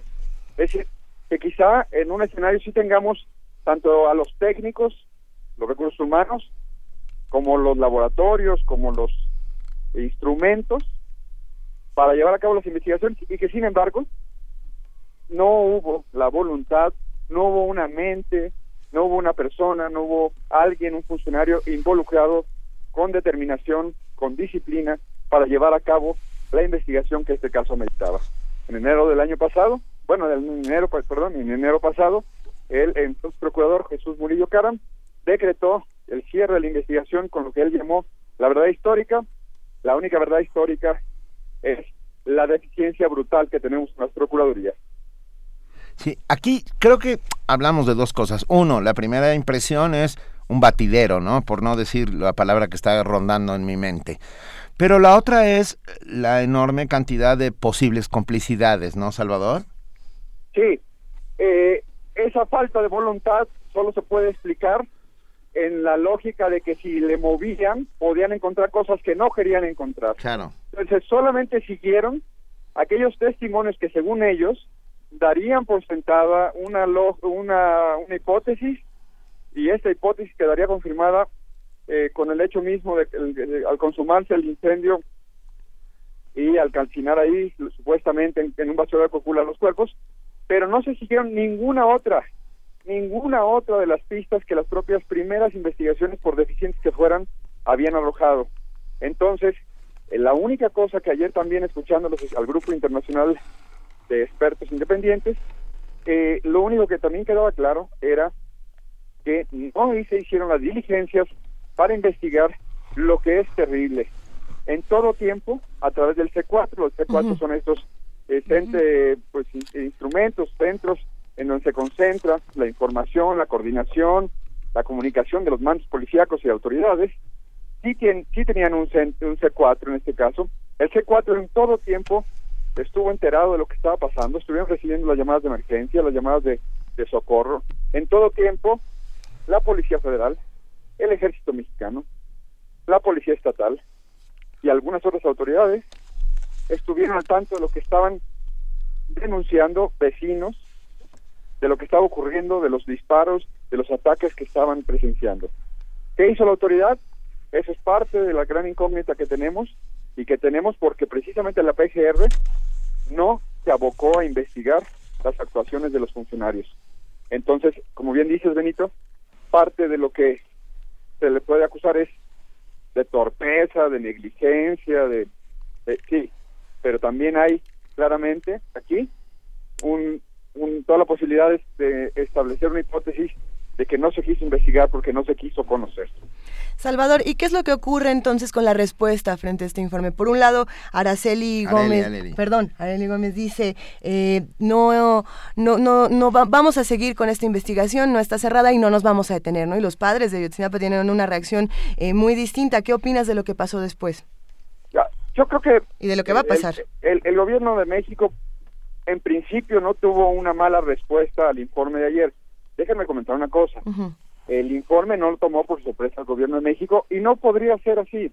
No. Este grupo es un... no, estos señores son, son muy serios, eh, eh, son gente preparada y son gente muy consciente de lo que están haciendo. Hay una se- señora guatemalteca, hay una señora colombiana, un señor colombiano, eh, un chileno, un abogado chileno, un doctor español. Pero eso es multidisciplinario, como ya decía yo, y tienen experiencia en, en distintos ámbitos. El punto es este. Ellos saben que lo que están haciendo es clave para lo que estamos viviendo. Entonces, entregar, eh, bueno, uno, se reunieron durante varias ocasiones con un grupo tripartita del gobierno mexicano integrado por un representante de la Cancillería, porque evidentemente esto en el marco de convenios internacionales como la Organización de los Estados Americanos, es precisamente de donde surge de la Comisión Interamericana de Derechos Humanos la posibilidad de que venga este grupo, ellos tienen que tener una interlocución con el gobierno. Entonces, está un, un representante de la Secretaría de Relaciones Exteriores, está un representante de la Secretaría de Gobernación, ayer estaba ahí en, la- en el momento de la entrega eh, el licenciado Roberto Campa, que es secretario de Derechos Humanos, y está un representante de la PGR. Además, se reunieron el sábado, perdón, el viernes con la procuradora eh, Areli. Eh, y, pero, insisto, estas reuniones han sido completamente regulares eh, en su frecuencia y en la búsqueda de encontrar los mecanismos precisamente para que se conozca tanto la verdad como para tratar de abrir líneas para que ayuden a la justicia. Eh, ¿En qué sentido han sido las reuniones según lo que he tenido eh, conocimiento? Eh, de franca colaboración, salvo en el tema de que los eh, militares, eh, militares del batallón 27, eh, rindan testimonio eh, porque el gobierno mexicano simplemente se negó, primero vaciló y luego se negó a esa posibilidad. Entonces, eh, la respuesta del gobierno tiene que entenderse en este marco de diálogo que han tenido durante los seis meses eh, el grupo eh, independiente de expertos con eh, representantes del gobierno de la administración de Peña Nieto.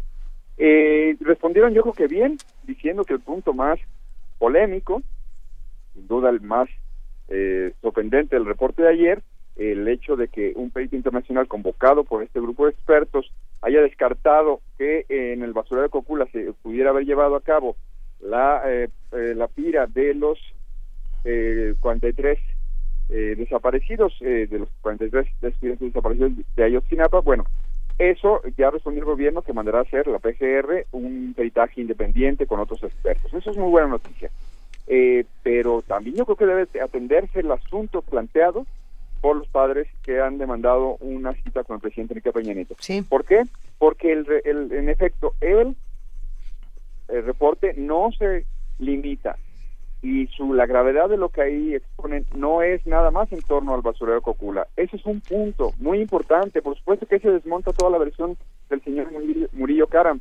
Pero, insisto, si dejáramos por un momento al lado ese tema tan grave, tan polémico, tan revelador, todas las otras revisiones que hace el grupo de expertos sobre cómo se llevó a cabo tanto la investigación como la búsqueda son un desastre. Y Pero- por eso yo creo que es muy pertinente que los padres vean al presidente para que el presidente les diga cómo va a resolver este desastre. Eh, Completamente de acuerdo, pero a ver, hay algo más de fondo, que es lo que, y de repente es lo que me preocupa más, esos presuntos culpables que están hoy en la cárcel, que dijeron Sí. frente a cámaras de televisión cómo habían quemado los cuerpos en el basurero de Cocula, cómo habían transportado, etcétera, etcétera. Ah, estamos hablando de, de falsas declaraciones o que fueron obligados a hacerlo. Creo ahí hay una línea de investigación importante, o sea, cómo la Procuraduría logró esas declaraciones públicas. Pues como el chiste, perdón. No, bueno, el, sí, No el, el el- chiste, el pero el elefante. chiste del conejo, que es claro, elefante, ¿verdad? claro. Bueno, ¿Así? pero eso también tiene que preocuparnos igual que el resto, ¿no? Sí. Juana Inés puso cara de que no sabe de qué estamos hablando. pero, el no se- importa, no importa. pero se lo contamos muy rápidamente. Eh, la, po- la Policía Judicial Mexicana es capaz de agarrar a, a un elefante y hacerlo, hacerlo confesar que es un conejo. Exacto. Era un chiste viejo de los tiempos de la Guerra Fría, que la KGB decía que era la policía mejor, la mejor policía del mundo, la CIA decía que eran ellos, y llega la policía judicial y los avergüenza diciéndoles, miren, este elefante, habla elefante, y el elefante dice, les juro que soy un conejo. Pues claro. Mira, yo creo que el reporte, no estamos para chistes, pero el reporte es así. El reporte establece que esos viejos usos y costumbres de cómo se procura la justicia mexicana no pueden ya, de- nunca debieron, pero más que nunca no pueden ya ser la norma. ¿Y cómo, se fa- que- ¿Y cómo se fabrican culpables, Salvador? Y, y, bueno, es que es lo que, lo que el reporte dice, que incluso esas declaraciones de esos inculpados no se sostienen ya luego con los peritajes, como no podría ser de otra manera. Es decir, ni siquiera ni siquiera podemos hablar de que después de los de las comillas declaraciones armaron un caso y, y lo trataron de probar, ni siquiera lo trataron de probar. Con las declaraciones tuvieron suficiente para decir así fue y ya. Decrétese la verdad histórica y hoy estamos en la casilla número cero, es decir, estamos en el punto de arranque, con toda razón los padres enardecidos reclamando una cita con el jefe de la nación y con toda razón yo creo debería todo el mundo sentirse agraviado Claro. por la actuación de la PGR en 11 meses. No nada más eso en el tiempo de Murillo Karam, es en 11 meses la incapacidad para investigar el caso más emblemático de falta de justicia debería ponernos a temblar a todos. ¿Podemos esperar que, que se reúnan pronto los padres y los familiares de los normalistas como Enrique Peña Nieto o esta será otra de esas reuniones que pasarán meses y meses antes de que sucedan? Híjole, eh, es, hablando otra vez de símbolos del pasado, la pregunta de los 64 mil. Tenemos un presidente que ya ha ofrecido disculpas dos veces en los últimos 15 días, pero al mismo tiempo invi- invita a su, al Palacio Nacional al día de su fiesta, porque eso fue su fiesta, al señor Higa, que es Ah, el que le ¿cómo ha no? causado, eh, eh, no, no, no culpa del señor Higa, pero digamos el motivo de varios de sus descalabros públicos y notorios de su credibilidad, y le invita, entonces, no sé, pudiera ser que si la mitad que pidió, la mitad del presidente que pidió disculpas reacciona, a lo mejor sí. Si la mitad del presidente que pidió invitar a su compadre, perdón, no a su compadre, pero a su compadre de amistad, el señor de Hinojosa de la empresa IGA, pues entonces no. Pero no sé qué decir. No sé cuál mitad del presidente va a actuar. Bueno, aquí lo que estamos esperando es que lo que actúe es el sistema de justicia de alguna otra manera y que conozcamos la verdad, ya no la verdad histórica, que sepamos La qué verdad. fue lo que pasó.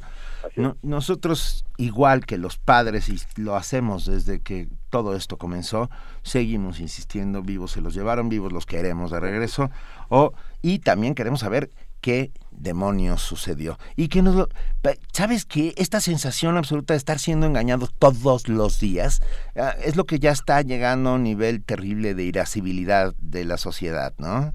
Sí, que no se extrañen luego de las manifestaciones, que no se extrañen luego de las encuestas, que no se extrañen. Salvador, eh, ¿hay alguna manera de que podamos consultar eh, más de este informe para estar al tanto de todas las omisiones que mencionas? Eh, una- sé que son 500 páginas y, y que es un informe largo, pero ¿hay alguna manera fácil, de consultarlo? Es muy fácil. Eh, que deletreen en cualquier buscador, eh, Google, lo que sea, G-I-E-I, o sea, del Grupo Independiente de, de Expertos Internacionales, y pongan informe. Y luego ahí, si no quieren leer de, de arranque las 550 páginas, porque es entendible, por el tiempo y lo que sea, busquen el capítulo llamado Recomendaciones. Esa es la carta de navegación en donde se explica por sí mismo todo lo demás que viene conte- contenido en el informe. Perfecto. Venga, Salvador Camarena, todavía falta mucho, mucho camino por recorrer. Te agradecemos enormemente estarlo recorriendo con nosotros en primer movimiento. Qué bueno comenzar la semana juntos. Un abrazo a todos. Gracias, un abrazo. gracias. Primer movimiento. La vida en otro sentido. Y ahí quedan nuevas preguntas para lo que está ocurriendo eh, con, con Ayotzinapa. Esto del quinto camión, a mí me parece que va a ser algo pertinente que va a tener que investigarse. ¿Por qué en ningún momento se había mencionado la existencia de este quinto camión? ¿Por qué sucedieron todas, todas estas omisiones tan severas? ¿Por qué la investigación, francamente, fue un desastre? Y a la vista de todos, ¿no? sin que pudiéramos hacer algo al respecto. La pregunta es, ¿cómo nos vamos a involucrar a partir de este momento con la información que ya tenemos? Pueden, con- pueden consultar el informe, aquí lo tenemos en Aquí la está el computadora. informe íntegro del GIEI, GIEI sobre Ayotzinapa puede ser consultado en la página de la jornada del día de ayer. Ah, si ustedes teclean informe íntegro del GIEI sobre Ayotzinapa, ahí vienen todas las 500 y pico páginas que lo componen. Te- por lo menos te- debemos estar informados, debemos saber exactamente qué se dijo y dejar de hablar de verdades históricas y ir eh, poco a poco develando todas esas pequeñas verdades que se ocultan detrás de este gravísimo hecho que está a 20 días, a- estamos a 19 días de cumplir un año de los dramáticos sucesos de Iguala. Y esto sin duda va a despertar una vez más el enojo, la frustración y la, la mejor manera de encaminar toda esta frustración, esta crispación va a ser informándonos. Entonces leamos este informe, si no podemos leer las 500 páginas, leamos las recomendaciones como nos dice Salvador Camarena y pensemos que, pues sí, aunque este informe no, no hace referencia a la negligencia, creo que queda bastante claro que ahí está ¿no? Vamos a escuchar una canción. Esta es una de las mejores bandas de los años 70, de los años 80, de los 90, de los 2000. Esta canción además es, es un emblema de, crítica política, una canción contestataria, pero además una canción bella. Esto es Fleetwood Mac con Dreams.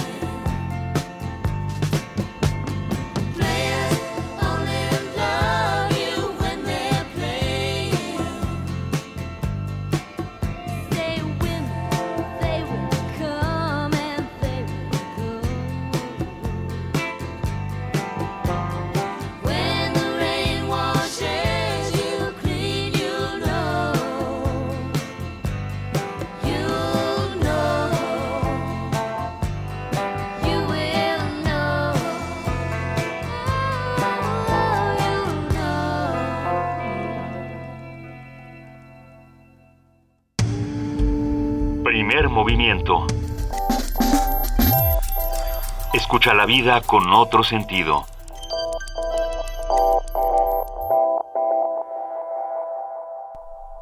Ocho de la mañana, 42 minutos. Pusimos Fleetwood Mac y pusimos Dreams porque Dreams significa sueños y nuestro sueño es colectivo, es vivir en un país justo, en un país que no olvida, en un país donde la impunidad no tenga cabida. Entonces, bueno, ahora es un sueño, esperemos que los sueños tarde o temprano se conviertan en realidad. Así será. Nos escribió Edgar Chalco y dice, recomendación de libros para preadolescentes. Mi hija le fascina la lectura. O a ver, Co- compañeras, Juana Inés, ¿qué libro para adolescentes te pre, gusta? pre- preadolescentes. ah, preadolescentes. Pues es que ya los preadolescentes. Son la- o los preadolescentes los pueden leer a ¿no? ya los preadolescentes. ¿Ya les son- parece light, Sade, a los adolescentes? Sí, ¿verdad? los bueno, perdón, preadolescentes? 150 años fue enviado y, y alguien de repente lo recuperó diciendo, óiganme tantito, espérenme tantito, no es lo que ustedes piensan. Y es cierto, era mucho menos ah, proclive a la violencia y a, y ¿Y a a- la y a concupiscencia? la concupiscencia. Ya estás Bueno, es que Sade era político, no era gore. La, ¿no? la No, caja claro, no de era gore en maneras, Sade, absoluto. Sade era 100% político Claro. y crítica social y de pronto todo parecía que era mucho Pero, sexo. ver, bueno, también, pero era ¿Qué otra le, cosa. qué le recomendamos a Edgar Salco? A Eh, hay una novela que para mí ya es clásica en, en la literatura juvenil eh, mexicana y iberoamericana, que es Casi medio año de Mónica Broson. Es una novela del 92 que ganó el primer premio de Barco de Barco Vapor, en. México. Eh, y lo que hace es contar la historia de un niño al que se le muere su papá y entonces pues se hace de un cuaderno y empieza a escribirle cartas. Entonces empieza a escribirle cartas, pero narra, por ejemplo, un día en que él y sus amigos se hacen de una ouija. Y lo que Guau. sucede. Un día que deciden treparse al metro porque quieren conocer a los indios verdes, porque la idea de que haya unos indios verdes del otro lado, al- a- en un extremo de gusta, una línea de metro, les parece fascinante. Entonces van van emprendiendo una serie de eh, pues de episodios, uno más disparatado que el anterior, pero la voz narrativa que consigue Mónica Broson en esta novelita, que además es de las primeras novelas de vida cotidiana en México. Estará ¿no? fácil encontrarse. Sí, sí, O sea, es sigue el barco de vapor y se reedita porque es, es un clásico ya, es un bestseller. Yo recomiendo otra. Ah, Aristóteles y Dante descubren los secretos del universo de Benjamín Suárez Alire. Ah, una novela a mí me gustó mucho, me parece clarísima y además abunda, aporta en, en el respeto al otro. Y yo creo que esto es importantísimo. Es una novela que se lee muy fácilmente y que vale, vale la pena. Además, está escrita de una manera tan singular, en el sentido eh, de, tan sencilla, que, que todas sus dificultades estriban en, en los enormes secretos del universo que están ahí contenidos. Porque además es, está escrita originalmente en español, En ¿no? inglés. Ah, ¿en inglés? Claro, fue traducida al Ah, español. porque también es que esa parte es... Mauricio Rodríguez nos recomienda Momo. Yo no, yo creo que a esas alturas Momo no sé cómo funcione Momo. Ay, pero eh. la primera vez que no lo lees siempre es divertido. No sé A lo mejor si- ya no. Es que ya son lectores acostumbrados a otro tipo de ritmo narrativo. Y Entonces, pensando, pensando en ritmos narrativos, a mí me gustaría hacer una breve recomendación que es consultar el catálogo de Editorial Resistencia, porque todos los, los libros que tienen, sobre todo en narrativa, son, tienen narrativa gráfica muy interesante. El- la parte de narrativa gráfica a mí me parece que está, que está buena. Pon, ¿Cómo no? Porque son otro tipo de lenguajes que se están construyendo. Busquemos pero- novelas gráficas. Sí, pero yo no sé si son para esa edad. Es ¿Será que no? mm, Yo creo que todavía no. Pero bueno, lo que, lo que hay que hacer, o lo que yo creo que hay que hacer, es soltar a los seres humanos en una librería y ver que qué ellos deciden. escojan, estoy de acuerdo. Que se acerquen, hay, hay colecciones sobre todo, en- para este tipo de públicos hay colecciones muy bien armadas, eh, Barco de Vapor, la serie Mm. naranja, la serie roja, Norma, Castillo, Castillo de, de la lectura tiene una... Es que es Tiene colores- preadolescente. colores es preadolescente, no, pero es sí, que ya tiene colores Es distintos. entonces todas estas series hechas, ¿no? En SM, en Castillo, que están muy hechas para el ambiente escolar y están muy hechas para un público determinado, y funcionan bien, Sí. pero pero lo que yo diría es que, que cada dejen, quien que lo dejen escoger. Alberto Candiani dice Demian de Germán Hess. Yo tampoco estoy. Querido Alberto, Guau. ahora entiendo todo. Todos leímos, deja tú Demian Siddhartha. Siddhartha, pero Siddhartha creo que, a ver, preadolescente habla de un niño de 12, 13 años. Eso es un preadolescente. Como de 10. ¿Qué ¿Tú tal? crees? Un adolescente empieza a los 14, 15, ¿no? ¿Qué opinan de Ya ves a otros mundos de Pablo las- también? Ah, Pablo está muy. Mataolay, hay, hay también que, que revisar su... Uy, Pablo su es muy divertido, léanlo. Es muy Bueno, divertido y es delirante. Está claro que es un tema que nos apasiona y nos podríamos seguir, pero ya está en la línea y lo agradecemos enormemente Camilo Ayala, jefe del Departamento de Contenidos Digitales y Proyectos Especiales de la Dirección General de Publicaciones de la UNAM. Muy buenos días, Camilo. ¿Qué tal, qué tal, Benito? ¿Qué tal, Luisa, Juan Inés? ¿Cómo- A ver, un, un torito rápido, un libro para un preadolescente. Que te guste a ti. Eh, pues yo creo que, eh, sobre todo, Drácula, de mira. Bram Stoker, eh, a mí me, me fascinó, es el libro que más he releído Ay, es, divertido porque además es en cartas, entonces es invitar a un nuevo tipo de lectura también, ¿no? Así es, el sistema epistolar, es muy personalista, ¿no? Es Sí. muy íntimo. Ay, larga vida Drácula. O larga muerte, quién sabe cómo decirlo. Larga muerte. A ver, Camilo, perdón. A ver, nos vas a contar de la Contec, ¿no? Así es. A ver, cuéntanos, por favor. Bueno, CONTEC, que es la Conferencia de Contenidos, Educación y Tecnología, que se realiza en el marco de la Feria del Libro de Frankfurt, se realizará durante 2015 en Colombia, los días 9 y 10 de septiembre en Medellín.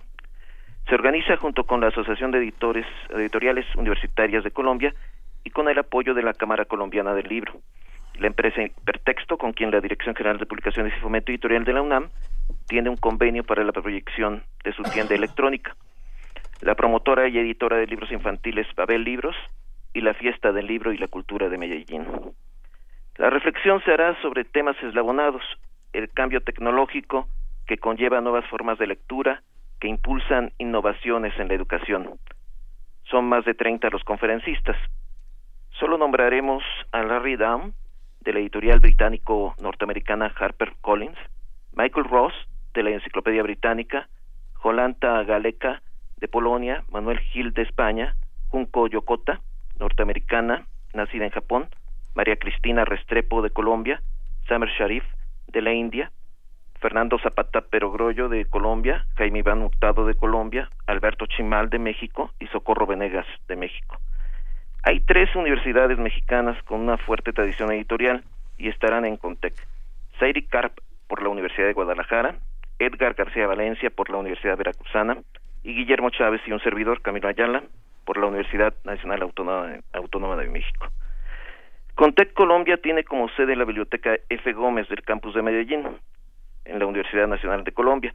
Precisamente la conferencia que me permitiré brindar en suerte será sobre generación, sobre, generación contra consumo de contenidos. Y es que las editoriales universitarias en general son generadoras de contenidos, pero tienen en sus sistemas bibliotecarios y repositorios digitales a su principal competencia. Si no logramos nuevas fórmulas de edición y difusión de las publicaciones universitarias, cada vez tendremos que concentrarnos en la preservación.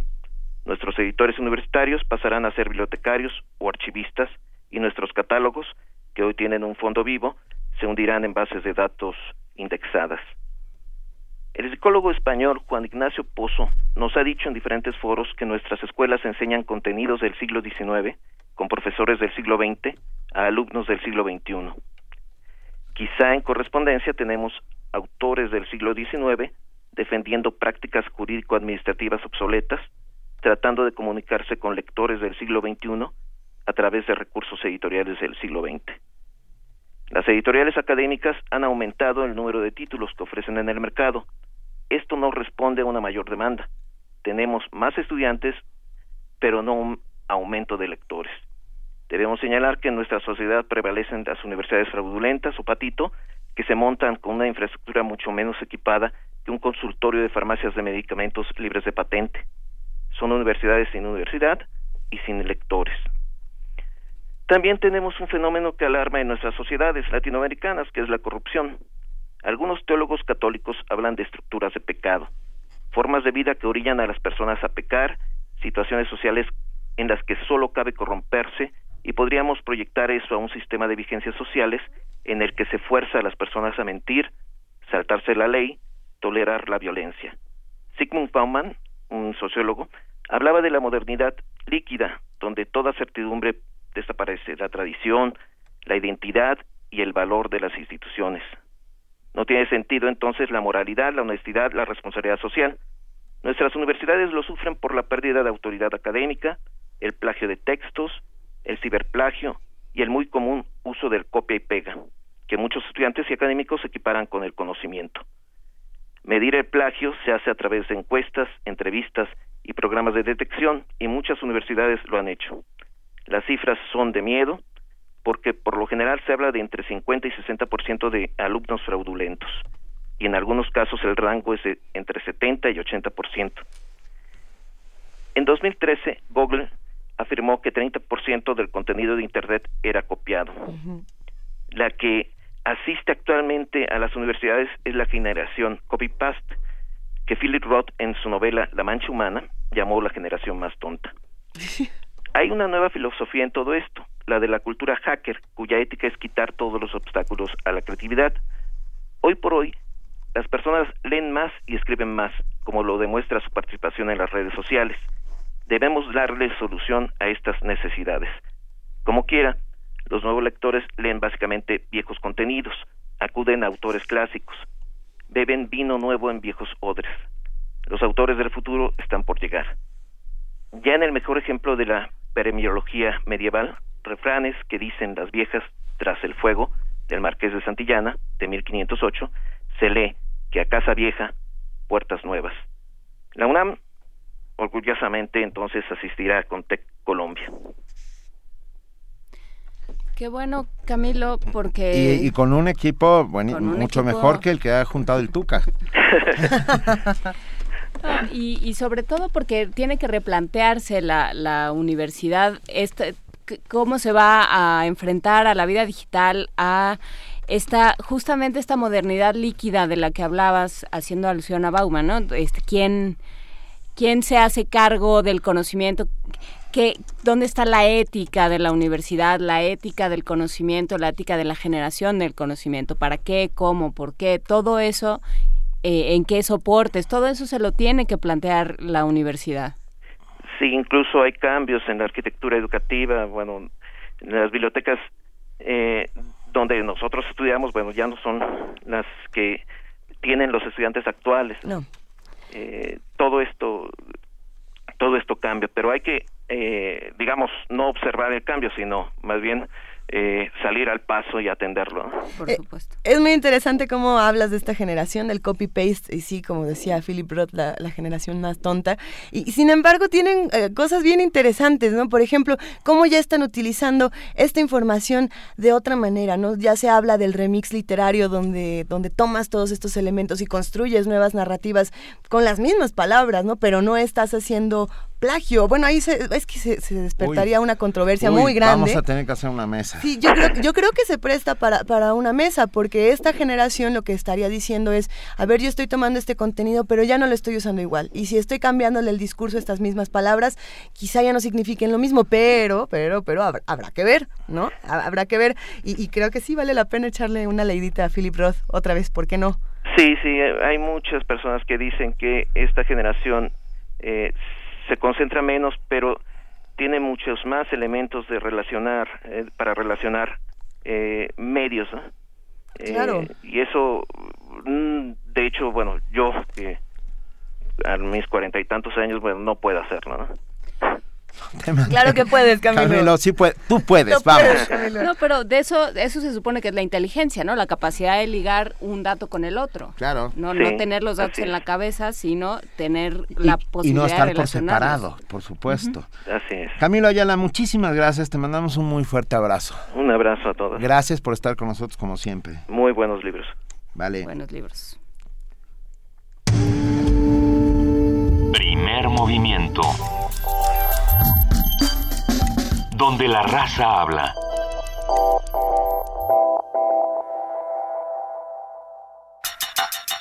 No puedes saberlo todo, pero sí puedes ignorar menos. Conferencias, talleres, conversatorios, mesas de discusión y más. Un espacio, para conversar. acércate al tercer foro de Economía y Cultura. Del 22 al 25 de septiembre. Aparta las fechas. Checa las sedes y regístrate en www.economiaycultura.org. La Universidad Autónoma de la Ciudad de México, la Universidad Autónoma Metropolitana y la Universidad Nacional Autónoma de México te invitan a dialogar. El pasado 7 de junio, miles de capitalinos depositaron su confianza en el PRI, en el proyecto que presentamos. Más y mejor seguridad, impulsar transporte digno, mejores condiciones de empleo y mejores servicios públicos. Hoy el PRI de la Ciudad de México es la alternancia. Coajimalpa, Milpa Alta y Magdalena Contreras serán ejemplo. Cumplir es nuestra meta. Seguimos trabajando. Juntos vamos a mejorar nuestra ciudad. PRI, Ciudad de México. Cuando hay música y gente, se arma el baile. En escenarios, fiestas y hasta en casa. Pero, ¿cuál es la música que se ha bailado? Te invitamos a conocer Diáspora de la Danza. Diáspora de la Danza, una serie radiofónica dedicada a explorar prácticamente toda la música que ha sido concebida para bailar. Descubre la música que se ha hecho para bailar, desde las primeras danzas medievales Hasta las formas más modernas de baile. Sigue el ritmo de Juan Arturo Brennan en Diáspora de la Danza. Te esperamos con música de concierto, ballet, mambo y cualquier género bailable. Acompaña nuestros pasos de lunes a viernes a las 6.45 de la mañana. O si no puedes a esa hora, te esperamos a las 2 de la tarde. Siempre por el 96.1 de FM. Radio UNAM. Primer movimiento. Información azul y oro. Estamos en arroba P Movimiento, en diagonal Primer Movimiento UNAMI, en el teléfono 55 36 43 39. ¿Qué opinan de todo lo que hemos platicado esta mañana? Intégrense a este diálogo, escríbanos, llámenos. Nosotros en este momento nos vamos a nuestro corte informativo de las 9 con nuestra compañera Elizabeth Rojas. Buenos días, Elizabeth. ¿Qué tal? Buenos días.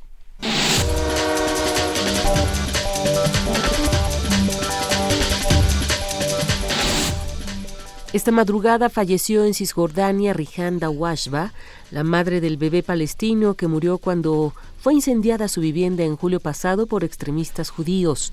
Su muerte a causa de graves quemaduras en el 80% de su cuerpo amenaza con elevar la tensión en esta región. La autoridad palestina ha decretado tres días de luto nacional con las banderas a media asta en señal de duelo. En Brasil, la prensa local dio a conocer que el ex tesorero de la campaña electoral de la presidenta Dilma Rousseff y otro de sus ministros más próximos son investigados por el supuesto uso electoral de recursos desviados del esquema de corrupción en la estatal Petrobras. Se trata de los primeros integrantes del Ejecutivo investigados en el mayor escándalo de corrupción en la historia de Brasil. La Organización Internacional para las Migraciones informó que la insurrección de los islamistas de Boko Haram ha causado más de dos millones de desplazados en Nigeria.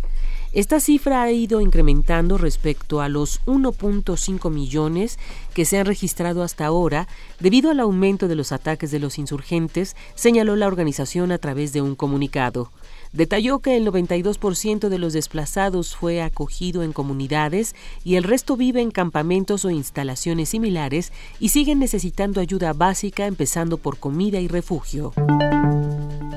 La conmoción por la crisis migratoria en Europa no es suficiente, dice UNICEF.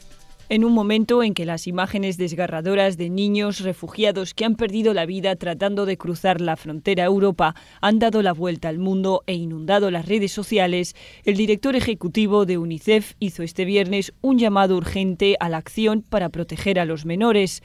No es suficiente que el mundo se conmocione por estas imágenes, el asombro tiene que venir acompañado de la acción, declaró Anthony Lake. En un comunicado emitido por la agencia, Lake recomendó que todas las decisiones sobre la crisis de refugiados y migrantes en Europa sean tomadas estableciendo como prioridad las necesidades de los niños y que se tomen medidas para que reciban atención médica, comida, educación, refugio y protección. UNICEF calcula que al menos una cuarta parte de los cientos de miles de personas que han huido a Europa son niños, muchos de los cuales provienen de Siria y otras zonas en conflicto. A medida que prosiguen los debates políticos, no debemos olvidar nunca la profunda naturaleza humana de esta crisis, así como tampoco su tamaño, añadió Lake. Carlota Fluxá, Naciones Unidas, Nueva York. Tres de las célebres torres funerarias de Palmira en Siria fueron destruidas por el Estado Islámico. Así lo confirmó el jefe de las antigüedades sirias, Mamun Abdel Karim, quien señaló que se trataba de las torres más bellas y mejor conservadas construidas por familias ricas de la antigua Palmira y que simbolizaban el desarrollo económico de la ciudad en los primeros siglos de nuestra era. La UNESCO consideró estos monumentos funerarios situados en el Valle de las Tumbas como un testimonio de los extraordinarios métodos de decoración y construcción de aquella civilización. Por su parte, el representante de la Asociación para la Protección de la Arqueología Siria, Sheikh Mus Ali, dijo que en los cuatro años y medio que ha durado esta guerra, más de 90 monumentos o yacimientos arqueológicos han sido dañados o destruidos, borrando la memoria de los sirios ante un mundo que se queda con brazos cruzados. Ante los rumores de un posible apoyo militar de Moscú en Siria, el secretario de Estado estadounidense John Kerry manifestó a su homólogo ruso Sergei Lavrov la preocupación de Estados Unidos, pues esto, señaló, podría provocar una escalada del conflicto. Por su parte, el presidente ruso Vladimir Putin aseguró que era demasiado pronto para plantear una acción militar de Rusia en Siria para combatir al Estado Islámico. En información nacional, elementos de la Policía Estatal de la Secretaría de Seguridad Pública de Oaxaca aseguraron a 14 menores de edad y a 27 adultos provenientes de El Salvador y Guatemala. De acuerdo con la Secretaría, los migrantes viajaban a bordo de un autobús turístico de la línea Oro en la comunidad de Zapotitlán Palmas, en el municipio de Huajuapan de León, en la región mixteca. Durante el operativo coordinado por el Instituto Nacional de Migración, fue detenido el conductor y remitido al Ministerio Público Federal como presunto responsable en la comisión del delito de violación a la ley de migración. La Procuraduría General de Justicia de Chiapas informó que desarticularon en Palenque a una banda de secuestradores de migrantes. La banda criminal los interceptaba mientras transitaban la ruta carretera de la comunidad Corozal a Palenque. Luego de esto establecían contacto con los familiares de los secuestrados para exigirles dinero a cambio de su liberación. El presidente del Instituto Nacional Electoral, Lorenzo Córdoba, dijo que la decisión de quitar el registro al Partido del Trabajo y al Partido Humanista es la correcta. El funcionario refirió que ambos institutos políticos todavía pueden acudir al Tribunal Electoral del Poder Judicial de la Federación. Hasta el momento todavía no se realiza un inventario de las propiedades, muebles e inmuebles de los partidos.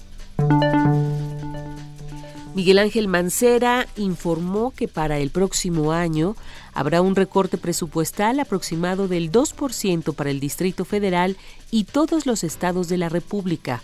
El jefe de gobierno capitalino informó que se reunió con el secretario de Hacienda y Crédito Público, Luis Videgaray, quien le informó el recorte, lo que significará una reducción de aproximadamente 3 mil millones de pesos para la capital del país, por lo que tendrá que realizar ajustes a las finanzas y a los proyectos del Distrito Federal. Se habló de que habría un, eh, efectivamente habría un recorte eh, que será prácticamente igual a todos los estados.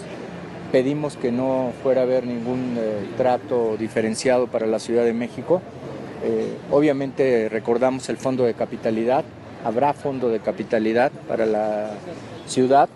Eh, vamos a estar dando garantías de proyectos de infraestructura, como lo es el tema del metro en la conexión de la línea 1 con la línea 9, la parte de la ampliación también en la línea 12.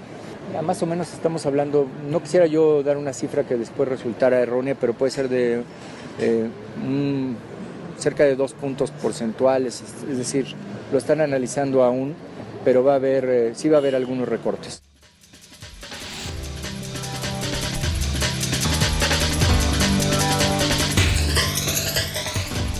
Son las 9 de la mañana con 6 minutos. Muchas gracias a nuestra compañera Elizabeth Rojas por este corte informativo y nos vemos mañana martes. Hasta mañana, buen día para todos. Buen día.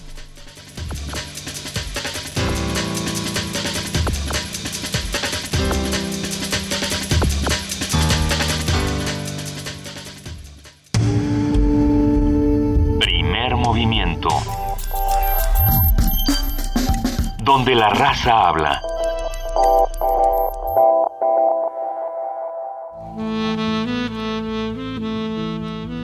Es hora de poesía necesaria.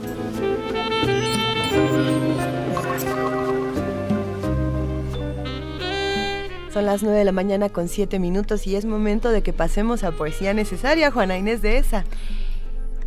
Pues sí, Luisa Iglesias, y por recomendación de Benito Taibo, que agradecemos enormemente, vamos a leer a Pablo de Roca, El epitafio en la tumba de Juan. Gran, gran poeta chileno, grandísimo poeta chileno que tuvo un- la inmensa mala fortuna De de, haber nacido en tiempos de. Neruda, exactamente. Y Pues e- sí. eso fue una sombra, ¿eh? Y terrible sombra para él. Bueno, pues en este momento de reivindiquemos al, al pequeño, re- reivindiquemos a los pequeños, vamos a hablar, vamos a leer a Pablo de Roca, Epitafio en la tumba de Juan. Aquí yace Juan el carpintero. Vivió 73 años sobre la tierra, pobremente, vio grandes a sus nietos menores y amó, amó. Amó su oficio con la honorabilidad del hombre decente. Odió al capitalista imbécil y al peón canalla, vil o utilitario. Juzgaba a los demás según el espíritu. Las sencillas gentes honestas del pueblo veíanle al atardecer explicado a sus hijos el valor funeral de las cosas del mundo. Anochecido ya, cantaba ingenuamente junto a la tumba del rorro, un, ol- un olor a la virutas de álamo, oquillay, maqui, litre, boldo y peumes geniales perfumaba el ambiente rústico de la casa. Su mujer sonreía. No claudicó jamás y así fue su existencia. Así fue su existencia. Ejerció diariamente el grande sacerdocio del trabajo desde el alba, pues quiso ser humilde e infantil, modesto en ambiciones. Los domingos leía a Kant, Cervantes o Job. Hablaba poco y prefería las sanas legumbres del campo. Vivió 73 años sobre la tierra y falleció en el patíbulo por revolucionario. Primer movimiento. Escucha la vida con otro sentido.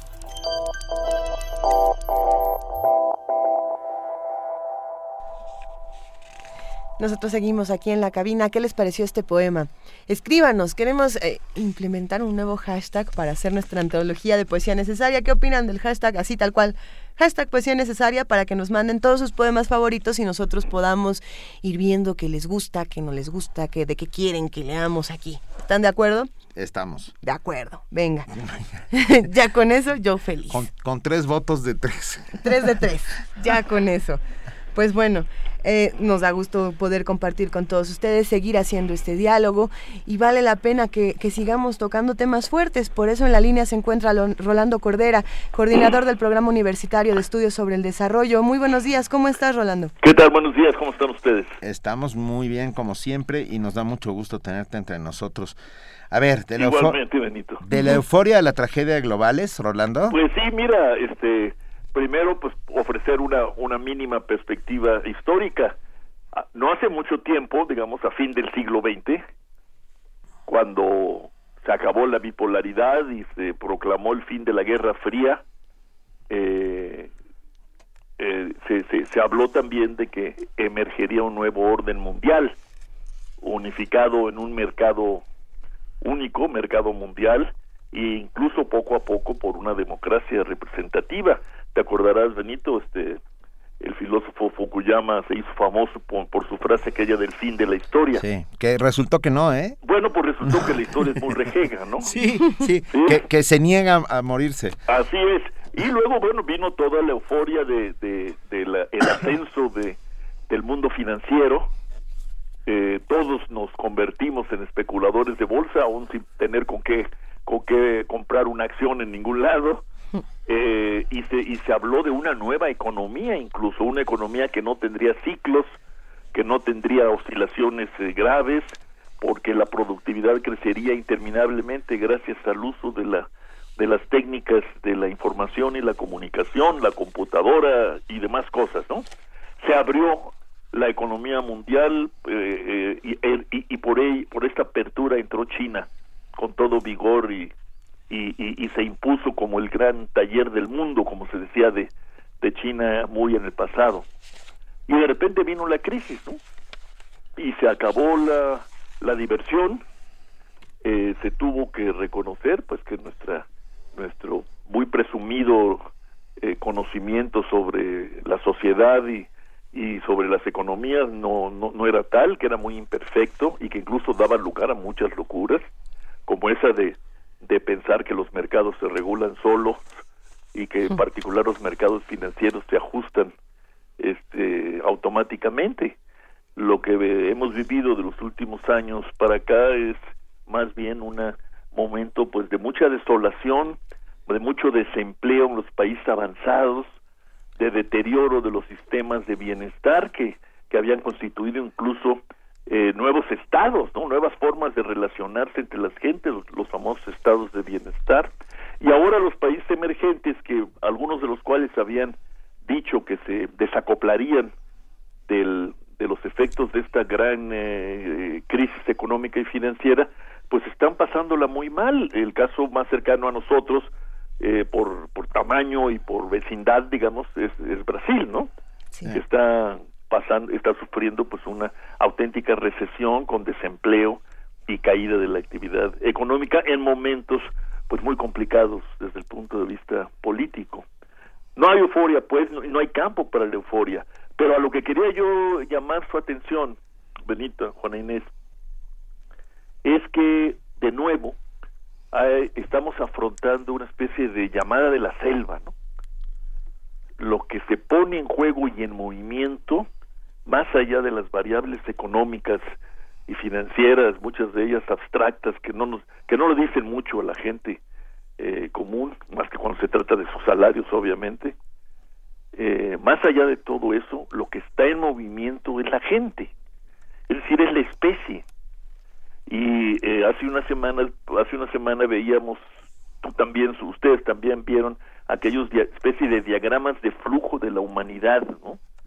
De África y Medio Oriente hacia Europa, ¿no?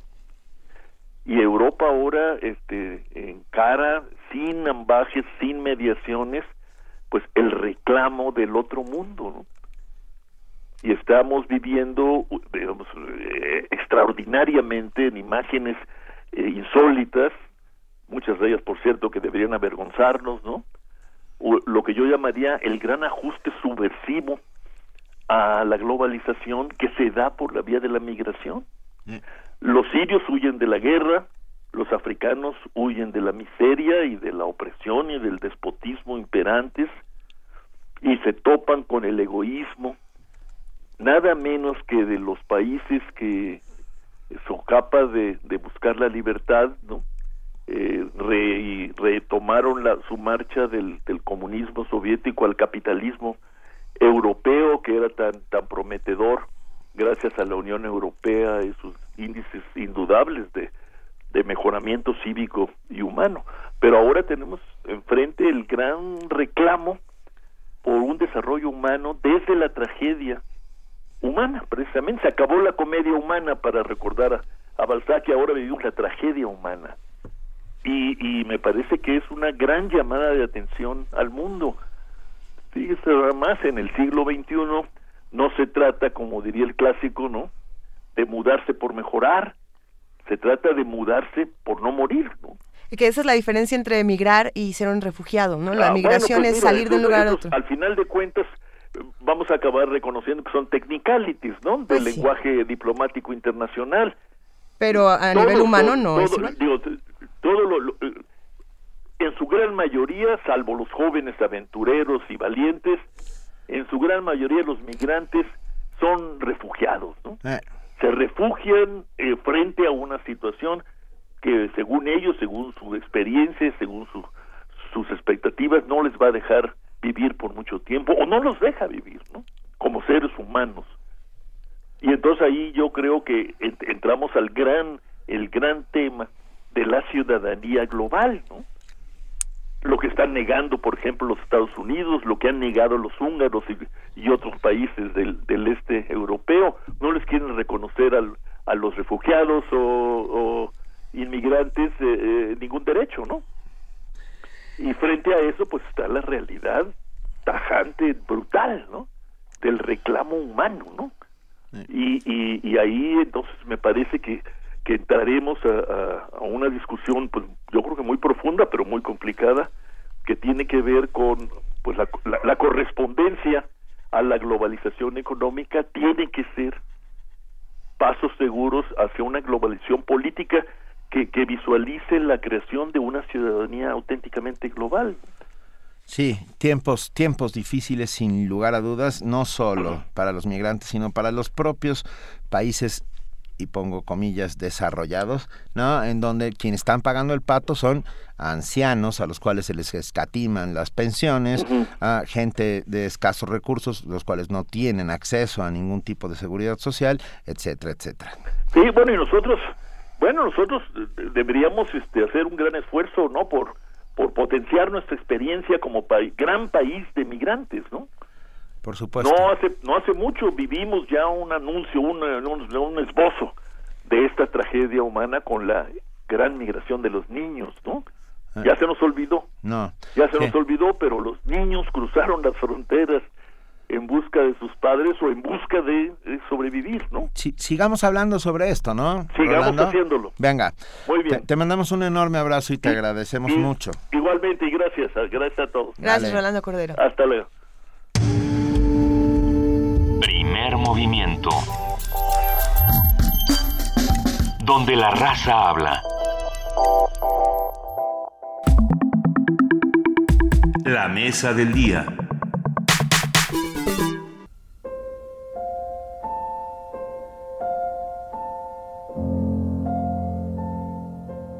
La imagen del cadáver de un niño sirio, al que las olas depositaron en la playa de Bodrum, en el mar Egeo, conmovió al mundo y es visto como un símbolo del drama migratorio. Las familias que migran dejan atrás una guerra que desde 2011 ha afectado a más de 7 millones de niños y ha cobrado la vida de 120 mil personas, de las cuales 14 mil son menores de edad. 7 millones de niños sirios necesitan ayuda humanitaria. 2 millones no van a la escuela e igual número son refugiados. Y más de 50 mil bebés han nacido en el exilio. En tanto, la Unión Europea busca medidas de emergencia ante la crisis que desborda a sus gobiernos. Ante esta realidad, es indispensable reflexionar sobre el tema de la migración.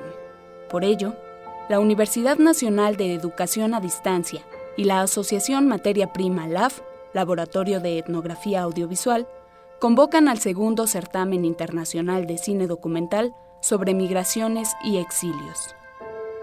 Esto en el marco del cuarto encuentro de archivos audiovisuales de migraciones y exilios en red, que se llevará a cabo los días 3, 4 y 5 de noviembre en la Ciudad de México.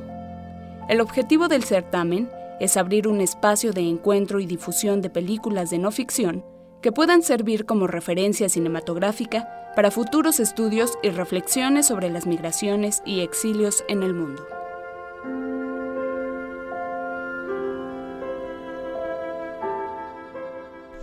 A propósito del segundo certamen internacional de cine documental sobre migraciones y exilios, hoy hablaremos sobre la pertinencia del documental, de la imagen y el texto como forma de visibilizar problemas sociales. Para ello nos acompañan en el estudio y lo agradecemos enormemente María Luisa Capella, coordinadora del Centro de Estudios de Migraciones y Exilios de la Universidad Nacional de Educación a Distancia. Muchas gracias María Luisa gracias, por estar Benito, con nosotros. ustedes. Y Jorge Moreno, antropólogo y organizador del certamen. Hola Jorge. Hola. Gracias por acompañarnos. Hace unos minutos estábamos hablando de migraciones y exilios con Rolando Cordera y bueno, qué bueno que podemos seguir abundando y abundando desde la óptica del cine. Eso es. Cuéntenos, ¿por dónde va? Sí, bueno, simplemente bueno, introduzco un poquito lo que es Por el favor. Centro de Estudios de Migraciones y Exilios, que es un organismo de la UNED financiado por el Santander, que lo dirige Alicia Alted y Jorge, es catedrática de la UNED, y Jorge de Hoyos, investigador, historiador también de la UNED, ¿no? Ya hicimos un primer certamen, es verdad, pero este tiene la intención de poder llegar más lejos, ¿no? Aún. Eh, las, la, la idea muy bien organizada por Jorge Moreno es que, que no solo sea el tema migraciones y exilio, sino que también sea la factura cinematográfica con el objetivo exactamente de que eso pueda llegar más lejos, ¿no? Porque de eso se trata. Las imágenes que estamos viendo ayer, hoy, hoy, hoy, me recuerdan tanto las imágenes del exilio español al que yo, del que yo desciendo, es decir, es la gente detrás de unas alambradas con unas caras de desesperación enormes, madres con niños, hombres desesperados, y luego las imágenes también en Alemania de la gente que está llegando y son recibidos como fuimos de alguna manera recibidos aquí. Eso me parece, ay, bueno, 75 años después, como diría Mafalda, el mundo está malito, ¿no? Sí. O sea, no, no- Que no- siga sucediendo es lo gravísimo, ¿no? Y que siga sucediendo así, pues. Exacto, es decir, no, no hemos aprendido nada, ¿no? La, Nada. la- la- la mortandad en, en, en los campos de concentración en Francia era del 97%. Es decir, se mueren muchos niños en estos procesos, ¿no? Como estamos viendo muy crudamente últimamente. ¿no? Y estas imágenes que hemos visto en redes sociales, en diferentes medios de comunicación, nos han impactado muchísimo, ¿no? Las distintas imágenes, desde el niño en la playa, desde Island, a to- todas las imágenes que además eh, llegan eh, por donde uno menos espera, bueno, ahí están. Pero lo cierto es que la imagen comunica, ¿no? Y en este caso el documental es fundamental para eso.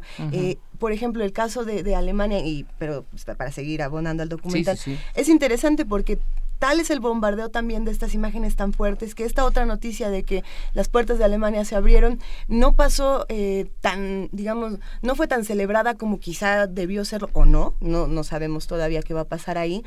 Porque no hay, eh, esa información no pasó, pasó la otra imagen que era más eh, dura, Poderosa. más poderosa, que, que lo es, ¿no? Pero entonces ahí entra el, ¿por qué una imagen eh, define tanto, ¿no? Y por qué nos, nos quedamos con ella y, y- y no, la, no nos podemos eh, desprender de estas cosas? No Aquí sé. el antropólogo. Por- Eh, cuando se crea, digo, cuando hace el cine educativo, por ejemplo, en España, estaba pensando ahora, eh, nace con la intención de introducir en las escuelas contextos desconocidos, eh, desde el mar hasta qué son los suizos, ¿no? Actualmente... eh, Bueno, yo todavía sigo sin saber qué son los suizos, pero, per- perdón, pero cuando lo dijiste dije misterio sin resolver. Venga. Perdón, Jorge. Yo todas las mañanas me levanto pensando en qué son los suizos, pero poco a poco lo he ido desechando.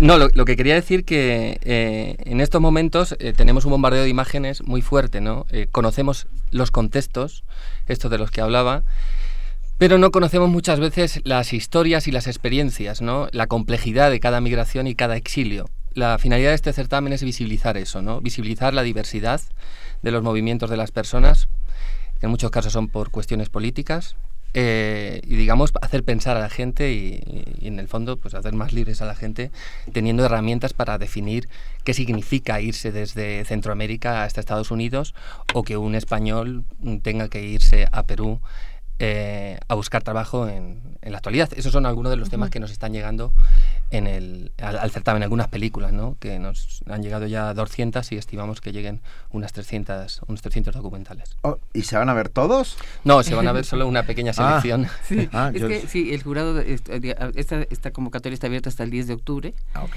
y a partir de ahí el jurado, que es un jurado de expertos internacional, digamos, ¿no? de gentes eh, muy vinculadas con estos temas y con el cine, ¿no? Pero todavía se pueden mandar. Todavía Sí, se pueden mandar. sí, ¿A sí, dónde? sí. Eh, está- hay una página, CMDoc, eh, eh, tenemos dos maneras de, de recibir películas. Una es la página del CEME, concretamente dentro del CEME eh, del festival, que es CMDoc 2015, que lo pueden encontrar en la página del CEME. Y otra es eh, Film Freeway, eh, poniendo en Film Freeway, que es una página de festivales, eh, la palabra CMDoc, pues pueden también eh, introducir el documental hasta el 10 de octubre. El Sí. premio al, me- al mejor documental es un, un mes en la Escuela de Cine de San Antonio de los Baños en Cuba. Guau. De Bueno. realización documental. Bueno. y una mención también ¿no? No, a- otra película, sí, sí. En este caso, en el caso particular del documental, la imagen humaniza o deshumaniza, porque viene acompañada de una narrativa, ¿no? Que es la diferencia Ajá. que tenemos con de pronto nada más ver la foto. Aquí hay una narrativa compleja, ¿no? Claro. Eh, ¿Estamos humanizando a través de la imagen o no? O normalizando Sí, la violencia. Para eso tal justo- sí, eh, exacto, sí. Para eso tal vez también servirá lo que hemos pensado hacer, que es primero las, eh, las películas seleccionadas, muchas de ellas se van a estar proyectando porque el- el- la finalidad de esto es que se proyecten, ¿no? Además del premio y demás, pero sí es que se proyecten. Entonces, en tres lugares como esta ciudad nuestra es tan complicada, en tres lugares distintos, se estarán del, del 4 al 8 se estarán proyectando en Filmoteca de la UNAM, se estará proyectando en el Instituto Goethe y se estarán proyectando en el Centro Cultural de España en México. En ese Centro Cultural de España en México, al mismo tiempo que se proyectan, eh, haremos lo que llamaríamos pues, un seminario o, o un conversatorio, o como quiera llamarse. Es decir, eh, por ejemplo, la, la- la primera película que se proyectará es la de Llévate mis amores, ¿no?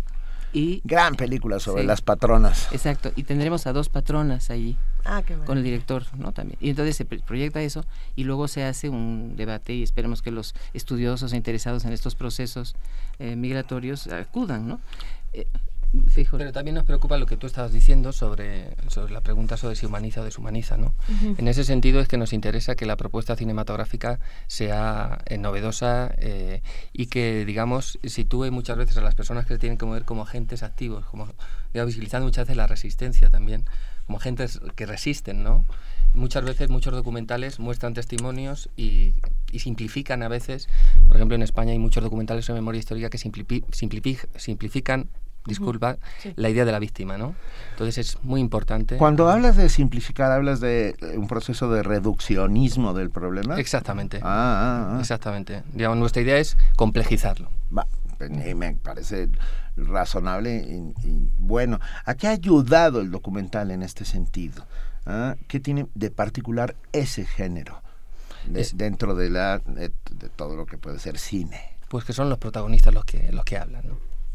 Los que cuentan su experiencia, ¿no? Y nos hacen situarnos en, pues en, pues en, en un exiliado que viene eh, de España a México, en un salvadoreño que cruza la frontera, intenta cruzar la frontera de Estados Unidos, nos pone en la piel de los, de los protagonistas, ¿no? Podemos distinguir entre migración y exilio. Ah, las migraciones a veces pueden ser económicas, los exilios siempre son involuntarios. te sales de tu país por una generalmente por un tema político o por una persecución de algún tipo. Ah, ¿Cómo se distinguirá dentro de- del, del programa sobre el certamen internacional entre migración y exilio? O, o no va a haber una, una subcategoría, pues? En principio no tenemos pensado que haya una porque subcategoría. de alguna manera es verdad que el origen es eh, distinto y, y es muy distinto a veces. ¿no? Es decir, un exilio normalmente es con una pistola detrás. Y la migración mm, es una especie de pistola el el hambre, ¿no? en general. La búsqueda de, de un- una mejor calidad de vida. ¿no? Pero en ambos procesos hay mucho en común, mucho. Es decir, a pesar de que esos orígenes, y sí hay que distinguirlos muy bien, ¿no? Es decir, porque, por ejemplo, España que es muy reacia a, aceptar, ¿no? Que eso fue un exilio, ¿no? Sí, es decir, que no ha hecho la anagnórisis es decir, necesaria, ¿no?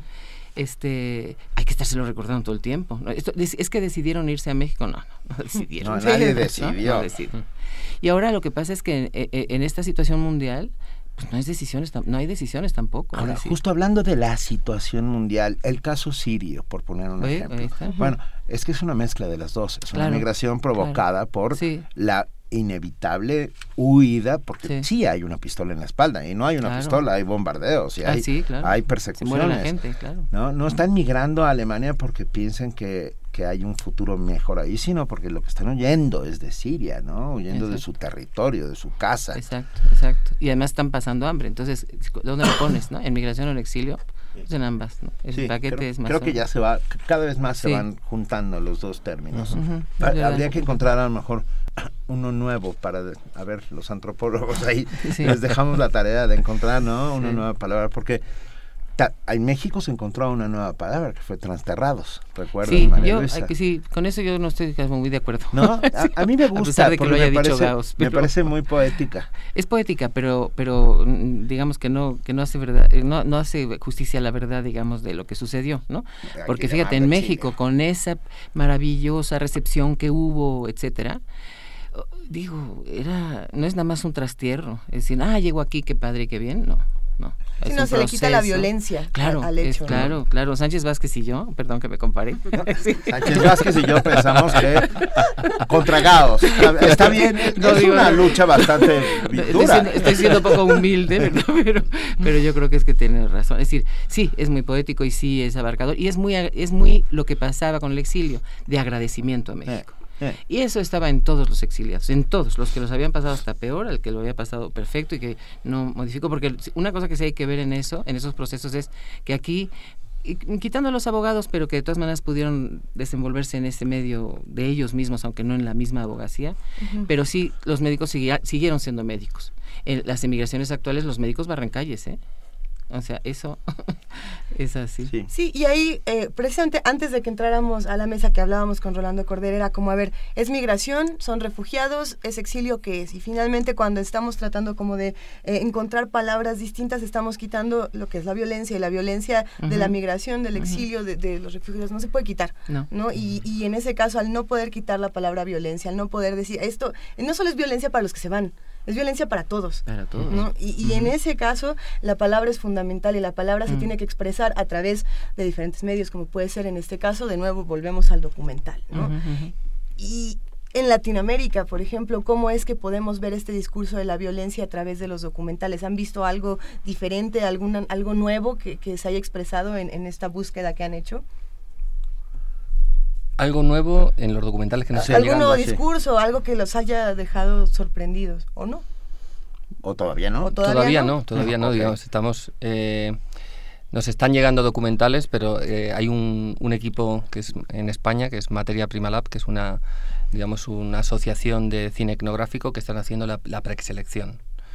Eh, no, digamos, hay, como dos ramas del cine documental que parece que van en dos líneas distintas. Una es el documental más social y otro es un documental que cuestiona más la forma, ¿no? Eh, digamos, con este, con este encuentro lo que queremos es intentar de alguna manera unar, ¿no? Ese documental más eh, fijado en el testimonio con un cuestionamiento de la forma. E, es que es importantísimo porque estamos, estamos vivimos en una sociedad audiovisual, ¿no? Cuando la gente, cuando de repente haces un trabajo, yo hago también cine documental, cuando haces un documental y te cuestionan, es que no estás explicando demasiado. Ves cualquier anuncio sin explicar nada, te explican muchísimo, ¿no? Entonces, eh, es por eso que le queremos dar esta vertiente, lo que dice María Luisa, de la hechura cinematográfica, que sea relevante ¿no? en, en los trabajos que vamos a seleccionar, ¿no? Porque es importante renovar ese discurso también, ¿no?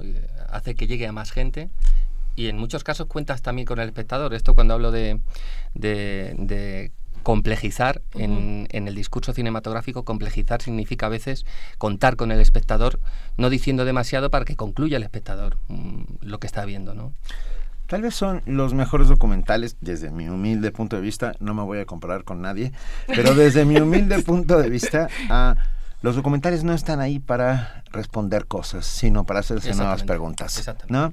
Ah, Exacto. Yo he salido de una cantidad enorme de documentales haciéndome nuevas preguntas. Este proceso que se genera dentro de tu cabeza es lo que hace civilización, cultura, es lo que te convierte en un nuevo homo videns, como decía ¿no? Sartori, que es, esta sociedad de lo visual. Mm. Más de 200 dices que llevan. Sí. ¿Y cuándo, cuándo vamos a poder ver? Yo quiero. Sí, sí, porque además, todo hay que decirlo, además del premio, lo importante es que estos, estos documentales se proyecten y se proyecten mucho, ¿no? Ah, eh, nos han apoyado muchísimas, están los logos puestos ahí en la invitación, nos han apoyado eh, instituciones, desde luego nuestra casa, UNAM, que es la Filmoteca del UNAM, la TV UNAM, eh, que hemos quedado incluso que haremos algún ciclo con TV UNAM, porque este, este mm, certamen queremos que tenga como unos ecos. Claro. Es decir, que no se quede ahí nada más, no que se sigan proyectando. las películas ganadoras, y eso se anunciarán el sábado 7, ¿no? Como no sabemos cuáles van a ser, pues no sabemos si estará el director o no, porque a lo mejor salga una de China o yo qué sé, ¿no? Entonces, no, no, no, no se planea proyectar en ese momento, pero sí al día siguiente. Entonces, este, em, se proyectarán ahí. Pero luego habrá diversos ecos. Por ejemplo, en la Filmoteca de la UNAM, la semana siguiente se seguirán proyectando algunos de los documentales. Luego haremos eh, programas con TV UNAM, ¿no? Para que se sigan proyectando. En la, universidad, en la Universidad de Baja ah, California. tenemos una sede allí en Mexicali, en la frontera. Después de aquí se proyectarán allí. Sí. En fin, vamos a tratar de que eso esté presente no solo esa semana, ¿no? Sino que eso se esté insistiendo, el dedo en la costilla, que siempre es importante, ¿no? Y eh, eh, luego de los organismos que nos apoyan también, digamos, está muchos organismos que están relacionados con el cine, ¿no? Como Ambulante, Ambulante 2DF, Dogma en España, Filme, bueno, también el Ateneo Republicano. El Ateneo Español, las tres consejerías de la Embajada de España en México, la de Educación, la de la de Cultura y la de Empleo y Seguridad Social, que es ah. una cosa que tiene que ver con migraciones, ¿no? Este, el claustro de, Sor Juana el eh, Instituto Goethe. sí. Bueno, ah, porque se van a cuenten con nosotros. que se involucraron. cuenten con nosotros y no necesitan poner nuestro logo, pero pueden pueden contar con nosotros para contar. Pero si nos puedes permitir sobre el logo, entonces encantaría. No, no, no, no. no, pero cuenten con nosotros para ir justamente contando. Ya ya avisamos que el 10 es el último día Acabamos de subir a nuestras redes sociales La, convocatoria. 10 de octubre. el, el 4 de noviembre empiezan las filmaciones, empieza a proyectarse las distintas películas en Filmoteca UNAM, Instituto Goethe y el Centro Cultural de España en México. En el Instituto Goethe empieza, es del 5 ah, al 10. Ok, del 5 al 10 de noviembre. Exactamente. En la Filmoteca es del 4 al 8. Ok. ¿Y en el Centro Cultural Y en el centro es del 4 al 7 del 4 al 7. En el Centro Cultural de España, digamos, vamos a contar pues el primer día con el director y con las patronas de Llévate mis amores, el segundo día con Antonio Cirión, que es jefe de Departamento de Antropología Audiovisual, que va a hablar sobre el cine clásico. Inmigración en el cine clásico. Eh, al día siguiente vamos a contar con, James, Fernández, de NYU, de la, de la Universidad de Nueva York, que va a proyectar un documental sobre migrantes españoles en Estados Unidos. Además está con un proyecto muy interesante que es la recuperación de fotografía familiar en todo Estados Unidos de migrantes. Ah, está bonito. Y digamos va a ser la punta de lanza un proyecto que tenemos nosotros en mente, una investigación que yo vengo haciendo sobre fotografía familiar, eh, porque queremos, queremos crear un, digamos un archivo digital eh, con imágenes de archivo, tanto fotografías como imágenes de Super 8, y digamos allí se va a exponer un poco lo que sería el proyecto, ¿no? ¿Qué pasa con la migración y la fotografía familiar? Porque claro, es de lo que uno deja atrás. Claro, O, no. ¿Qué pasa con, con ese tema? ¿Por qué? nos reímos porque has dado en el clavo de, un trabajo que está haciendo Jorge, ¿no? Sí, sí, es que ahorita que, se llamará probablemente las pequeñas cosas, ¿no? Sí, sí. ¿Qué, pasa con las fotografías cuando uno tiene que huir? Pues mira, eh, el otro día estuve haciendo una entrevista. Yo, yo estoy, mi tesis doctoral eh, la que estoy terminando se llama La vida social de las fotografías de represaliados políticos del franquismo. Entonces, otra vez. Qué maravilla. la, vida social de las fotografías. Eh, ya, me quedé. en los represaliados del franquismo. la, vida, la vida social de la fotografía de represaliados políticos del franquismo. Va. Wow. Qué cosa. Eh, digamos, es el es analizar la fotografía desde un punto de vista emotivo y desde un punto de vista de, un objeto afectivo, ¿no? No es tanto la imagen, sino también las vidas que tiene esa fotografía. Ah. Eh, en ese sentido, digamos, pues analizo eh, fotografías de desaparecidos, cómo la gente las ha guardado, cómo la gente a veces rompe las fotografías porque tienen cuestiones ideológicas que pueden problematizar eh, ese, recuerdo. Y, bueno, y también las fotografías en el exilio, ¿no? Eh, fotografías también humanitarias que se envían, por ejemplo, a la Spanish Refugee Aid en los años 50 desde Francia para intentar eh, recibir ayuda los exiliados que estaban en Francia. Y para eh, encontrarse mutuamente, porque había muchos eh, había una familias desintegradas, ¿no? No, no en, este caso no? es tanto para, para, encontrarse, sino para pedir ayuda. En el caso de, de, de los exiliados en México, hace poco estuve en la casa de una mujer eh, María Teresa López III, que conservaba todo un material fotográfico desde que su padre se vino hasta la actualidad, con la familia que se quedó en Daimiel, en Ciudad Real. Yo soy de un pueblo y nuestra investigación es en ese pueblo. Entonces se veía, por ejemplo, que el padre llega a México y la mujer con el hijo le envía una fotografía de los dos. Él en las trajineras de, de Xochimilco, pero escrito con S y con K. y con K. Y con K. se la envía estoy aquí, esto es lo más típico, ¿no? Eh, la familia desde allí le envía otra fotografía diciendo, os deseamos un buen largo viaje hasta América, ¿no? Y digamos, al principio son fotografías de niños, pero se van convirtiendo en adultos, ¿no? Finalmente se ve a la mujer enviando una fotografía de charro, vestida de charra, y allí vestida de, con el traje regional, ¿no? Hay un intercambio bonito. Me quedé, ahora que hablabas y hablaban, me quedé pensando en el símbolo permanente de la migración el exilio, que son las maletas. Ah, la maleta como símbolo identitario y como símbolo del posible retorno, porque finalmente Mm. tanto un exiliado como, un migrante, ah, siempre tienen la esperanza del retorno, ¿no? Porque no te vas porque quieres, te vas porque las circunstancias así lo obligan. Entonces la maleta es un símbolo que ha, que ha sido permanente. Los exiliados españoles tenían las maletas hechas por el momento en que fueron a regresar. Y lo mismo pasó con exiliados chilenos, argentinos, guatemaltecos. Pas- pasa una y otra vez. Esta, esta esperanza que no se pierde nunca, ¿no? De volver al territorio perdido, al lugar Sí. donde naciste. Sí, y con eso es decir, habría que recordar, y yo recomendaría a la gente que leyera un poema de López Velarde, ya como me he comparado con Gauss y con... ¿Por qué no? ¿Por qué no con López Velarde? Sí, que tiene un poema que se llama El retorno, el retorno imposible. El retorno imposible de López Velarde. Es una verdadera maravilla. Vamos a hacerlo. Porque es, yo creo que debería ser el himno de las migraciones y los exilios, porque no lo puedo reproducir, pero una de las cosas que dice es, el, el hijo pródigo regresa de puntillas, porque él regresa del- de, de- de luchar en la revolución y, va al pueblo, ¿no? Viendo esos cascarones como producto de la guerra, ¿no? Y las, los portones de donde el hijo pródigo regresa de puntillas, con esos medallones que tienen de, de ojos saltones, ¿no? Con caras de ojos saltones así, medio abren los ojos y cuando pasa el personaje dicen, ¿qué es eso? El desconocimiento absoluto del que regresa. ¿El retorno maléfico? Ay, maléfico. El ¿verdad? retorno Gracias. De repente yo me quedé.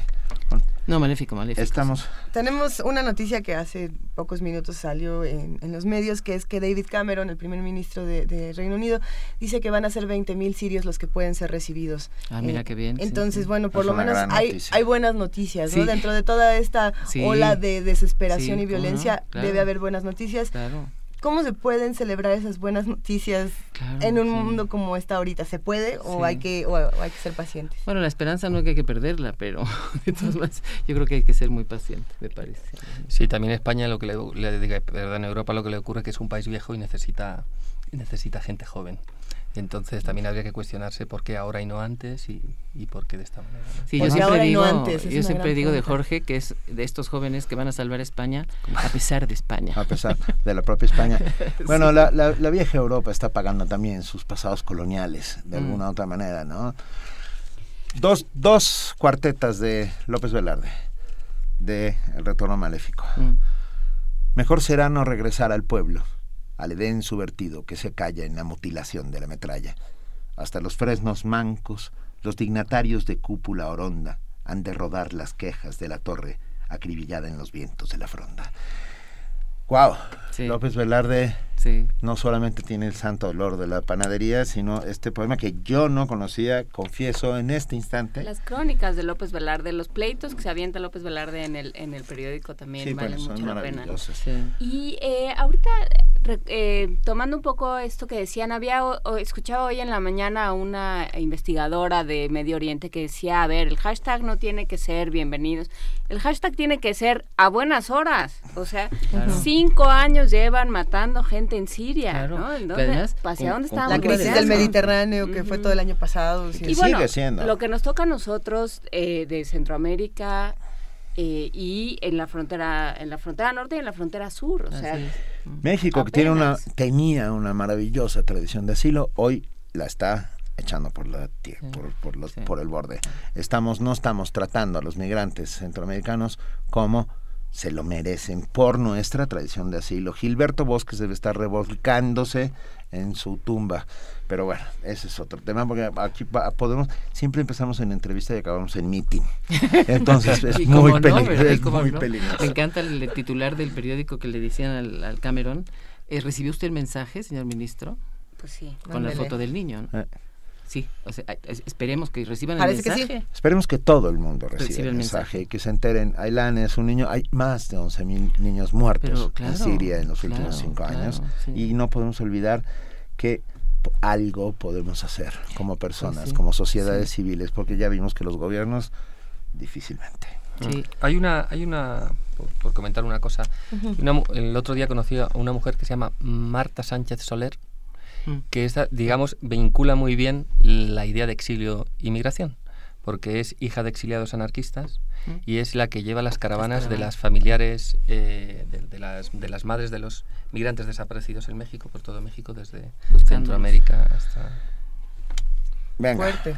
Un placer. Muy fuerte. Mil gracias. Vuelvan, ¿no? En cuanto tengamos resultados, y nosotros queremos saberlo y avisaremos de cuándo son las proyecciones, de cómo podemos ir. Gracias. Muchas gracias. Hasta el 10 de octubre está abierta la convocatoria. De nuevo, podemos repetir las páginas, el Twitter, el Facebook, todos los lugares donde podamos eh, consultar más para el Ujú. certamen. Sí.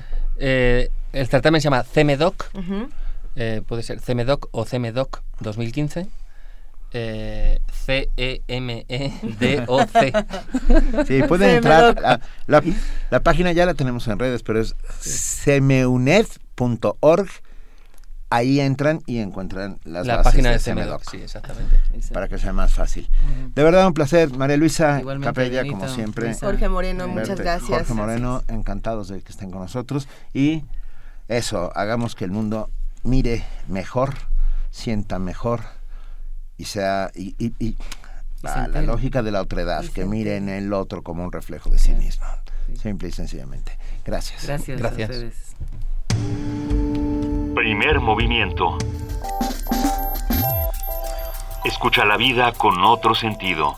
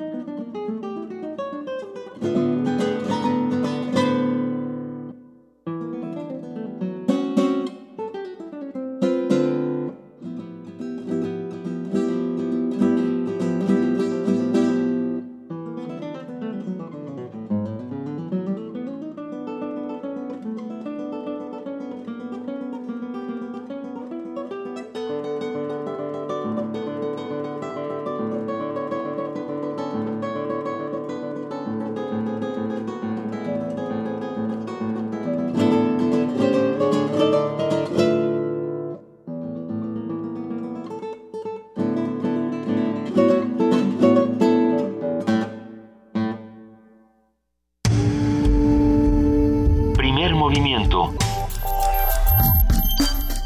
Donde todos rugen, El puma ronronea.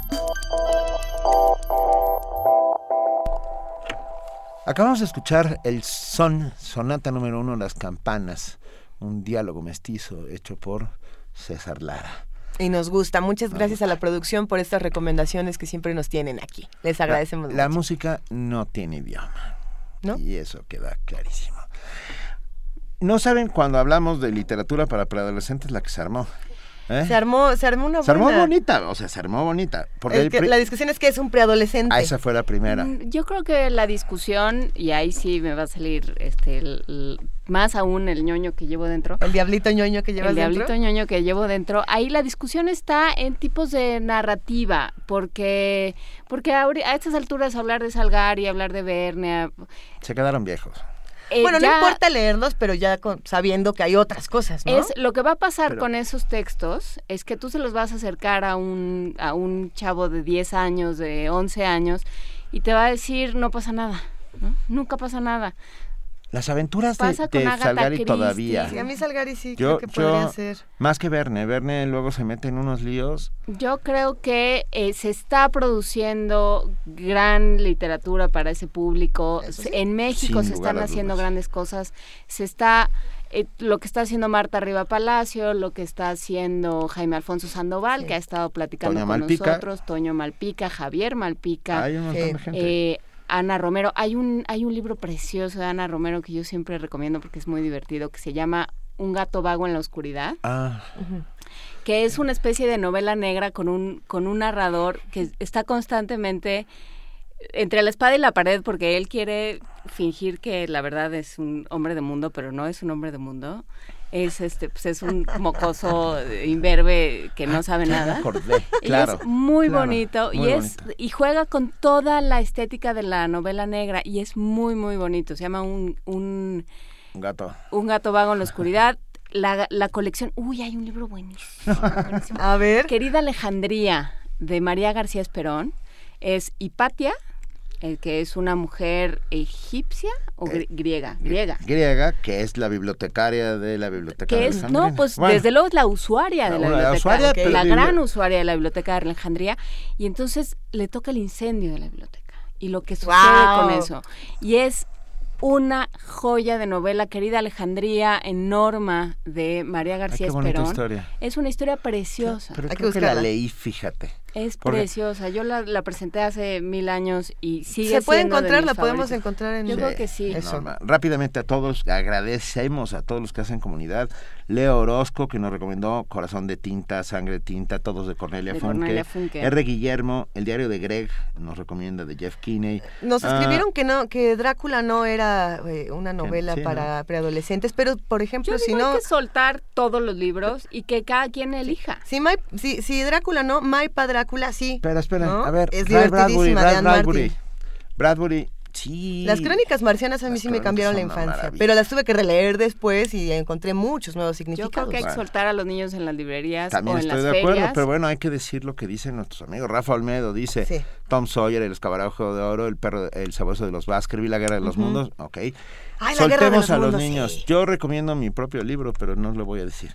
Ya, Ah, no, tú no, pero ya hablaron muchas Sí. personas para recomendar Persona Normal de Benito Taibo. Léanlo, por Y- favor. Y la próxima, ¿cómo se llama la novela que estás pergeñando? Está, está a punto de salir en tres semanas. Ajá, pero no puedo decir el No la novela digamos que estás tirando todavía, ¿no? No. Bueno, ok, va No, pronto una novela de no Benito Taibo. para adolescentes. Ya está aquí. Ya, ay, perdón, perdón. Ya tenemos ganador de la caja mágica. A ver, a ver, a ver. Tomás Aro Ficacci, que dijo concupiscente significa sonriente. Pero escribió mucha gente. Gracias, Tomás. Hay una maravillosa Juana Inés de esa que era, con, que era concupiscente. Concubicente. Este, A ver. que vive en está. concubinato en un rancho con Que vive- que es muy bonito. Ah, está buena, está, buena. está, Gracias por está. eso. ¿Quién lo dio? Dícese del ejemplar ranchero que vive en la casa Sagún sin estar casado. Leo, Leo Orozco lo dijo. Pero bueno, gracias a todos. Lilia Rangel, Adriana Vallarino, Marco Antonio Cortés, Sus Bus, eh, Roberta A, Ricardo Herrera. Hay también a una compañera que nos escribe, que nos escucha todos los días desde Nueva York.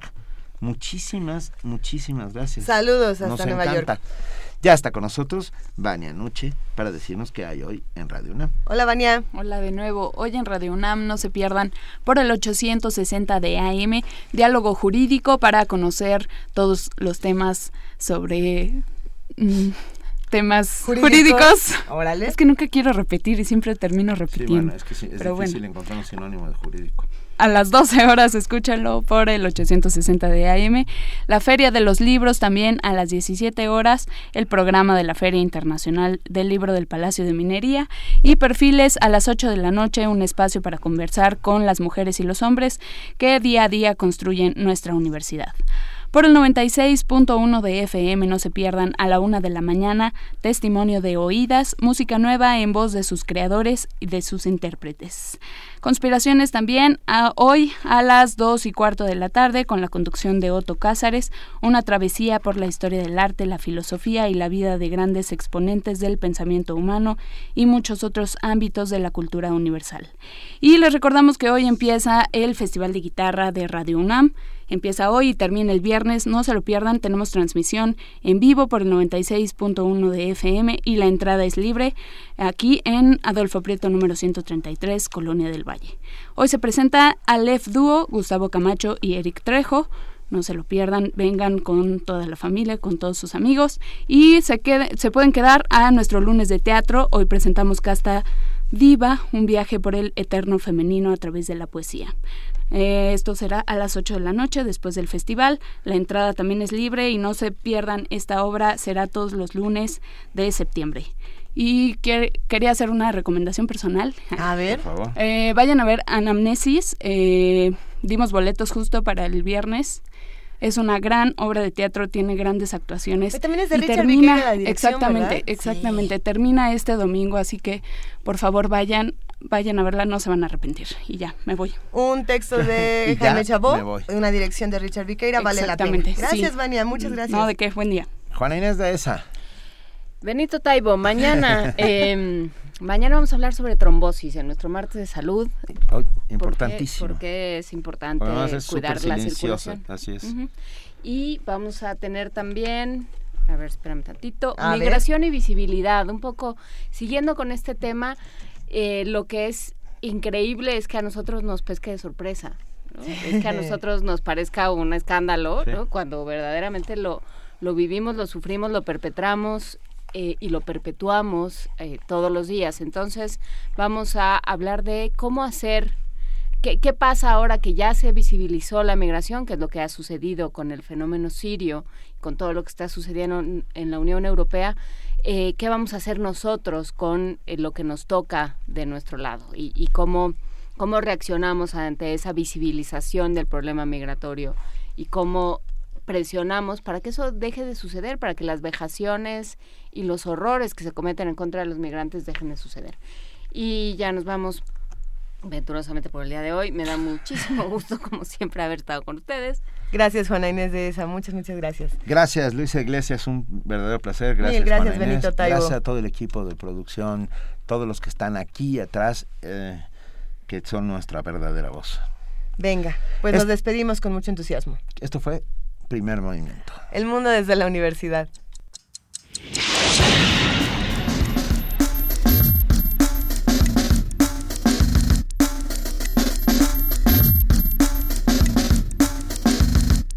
La Coordinación de Difusión Cultural de la UNAM y Radio UNAM presentaron Primer Movimiento. El mundo desde la universidad.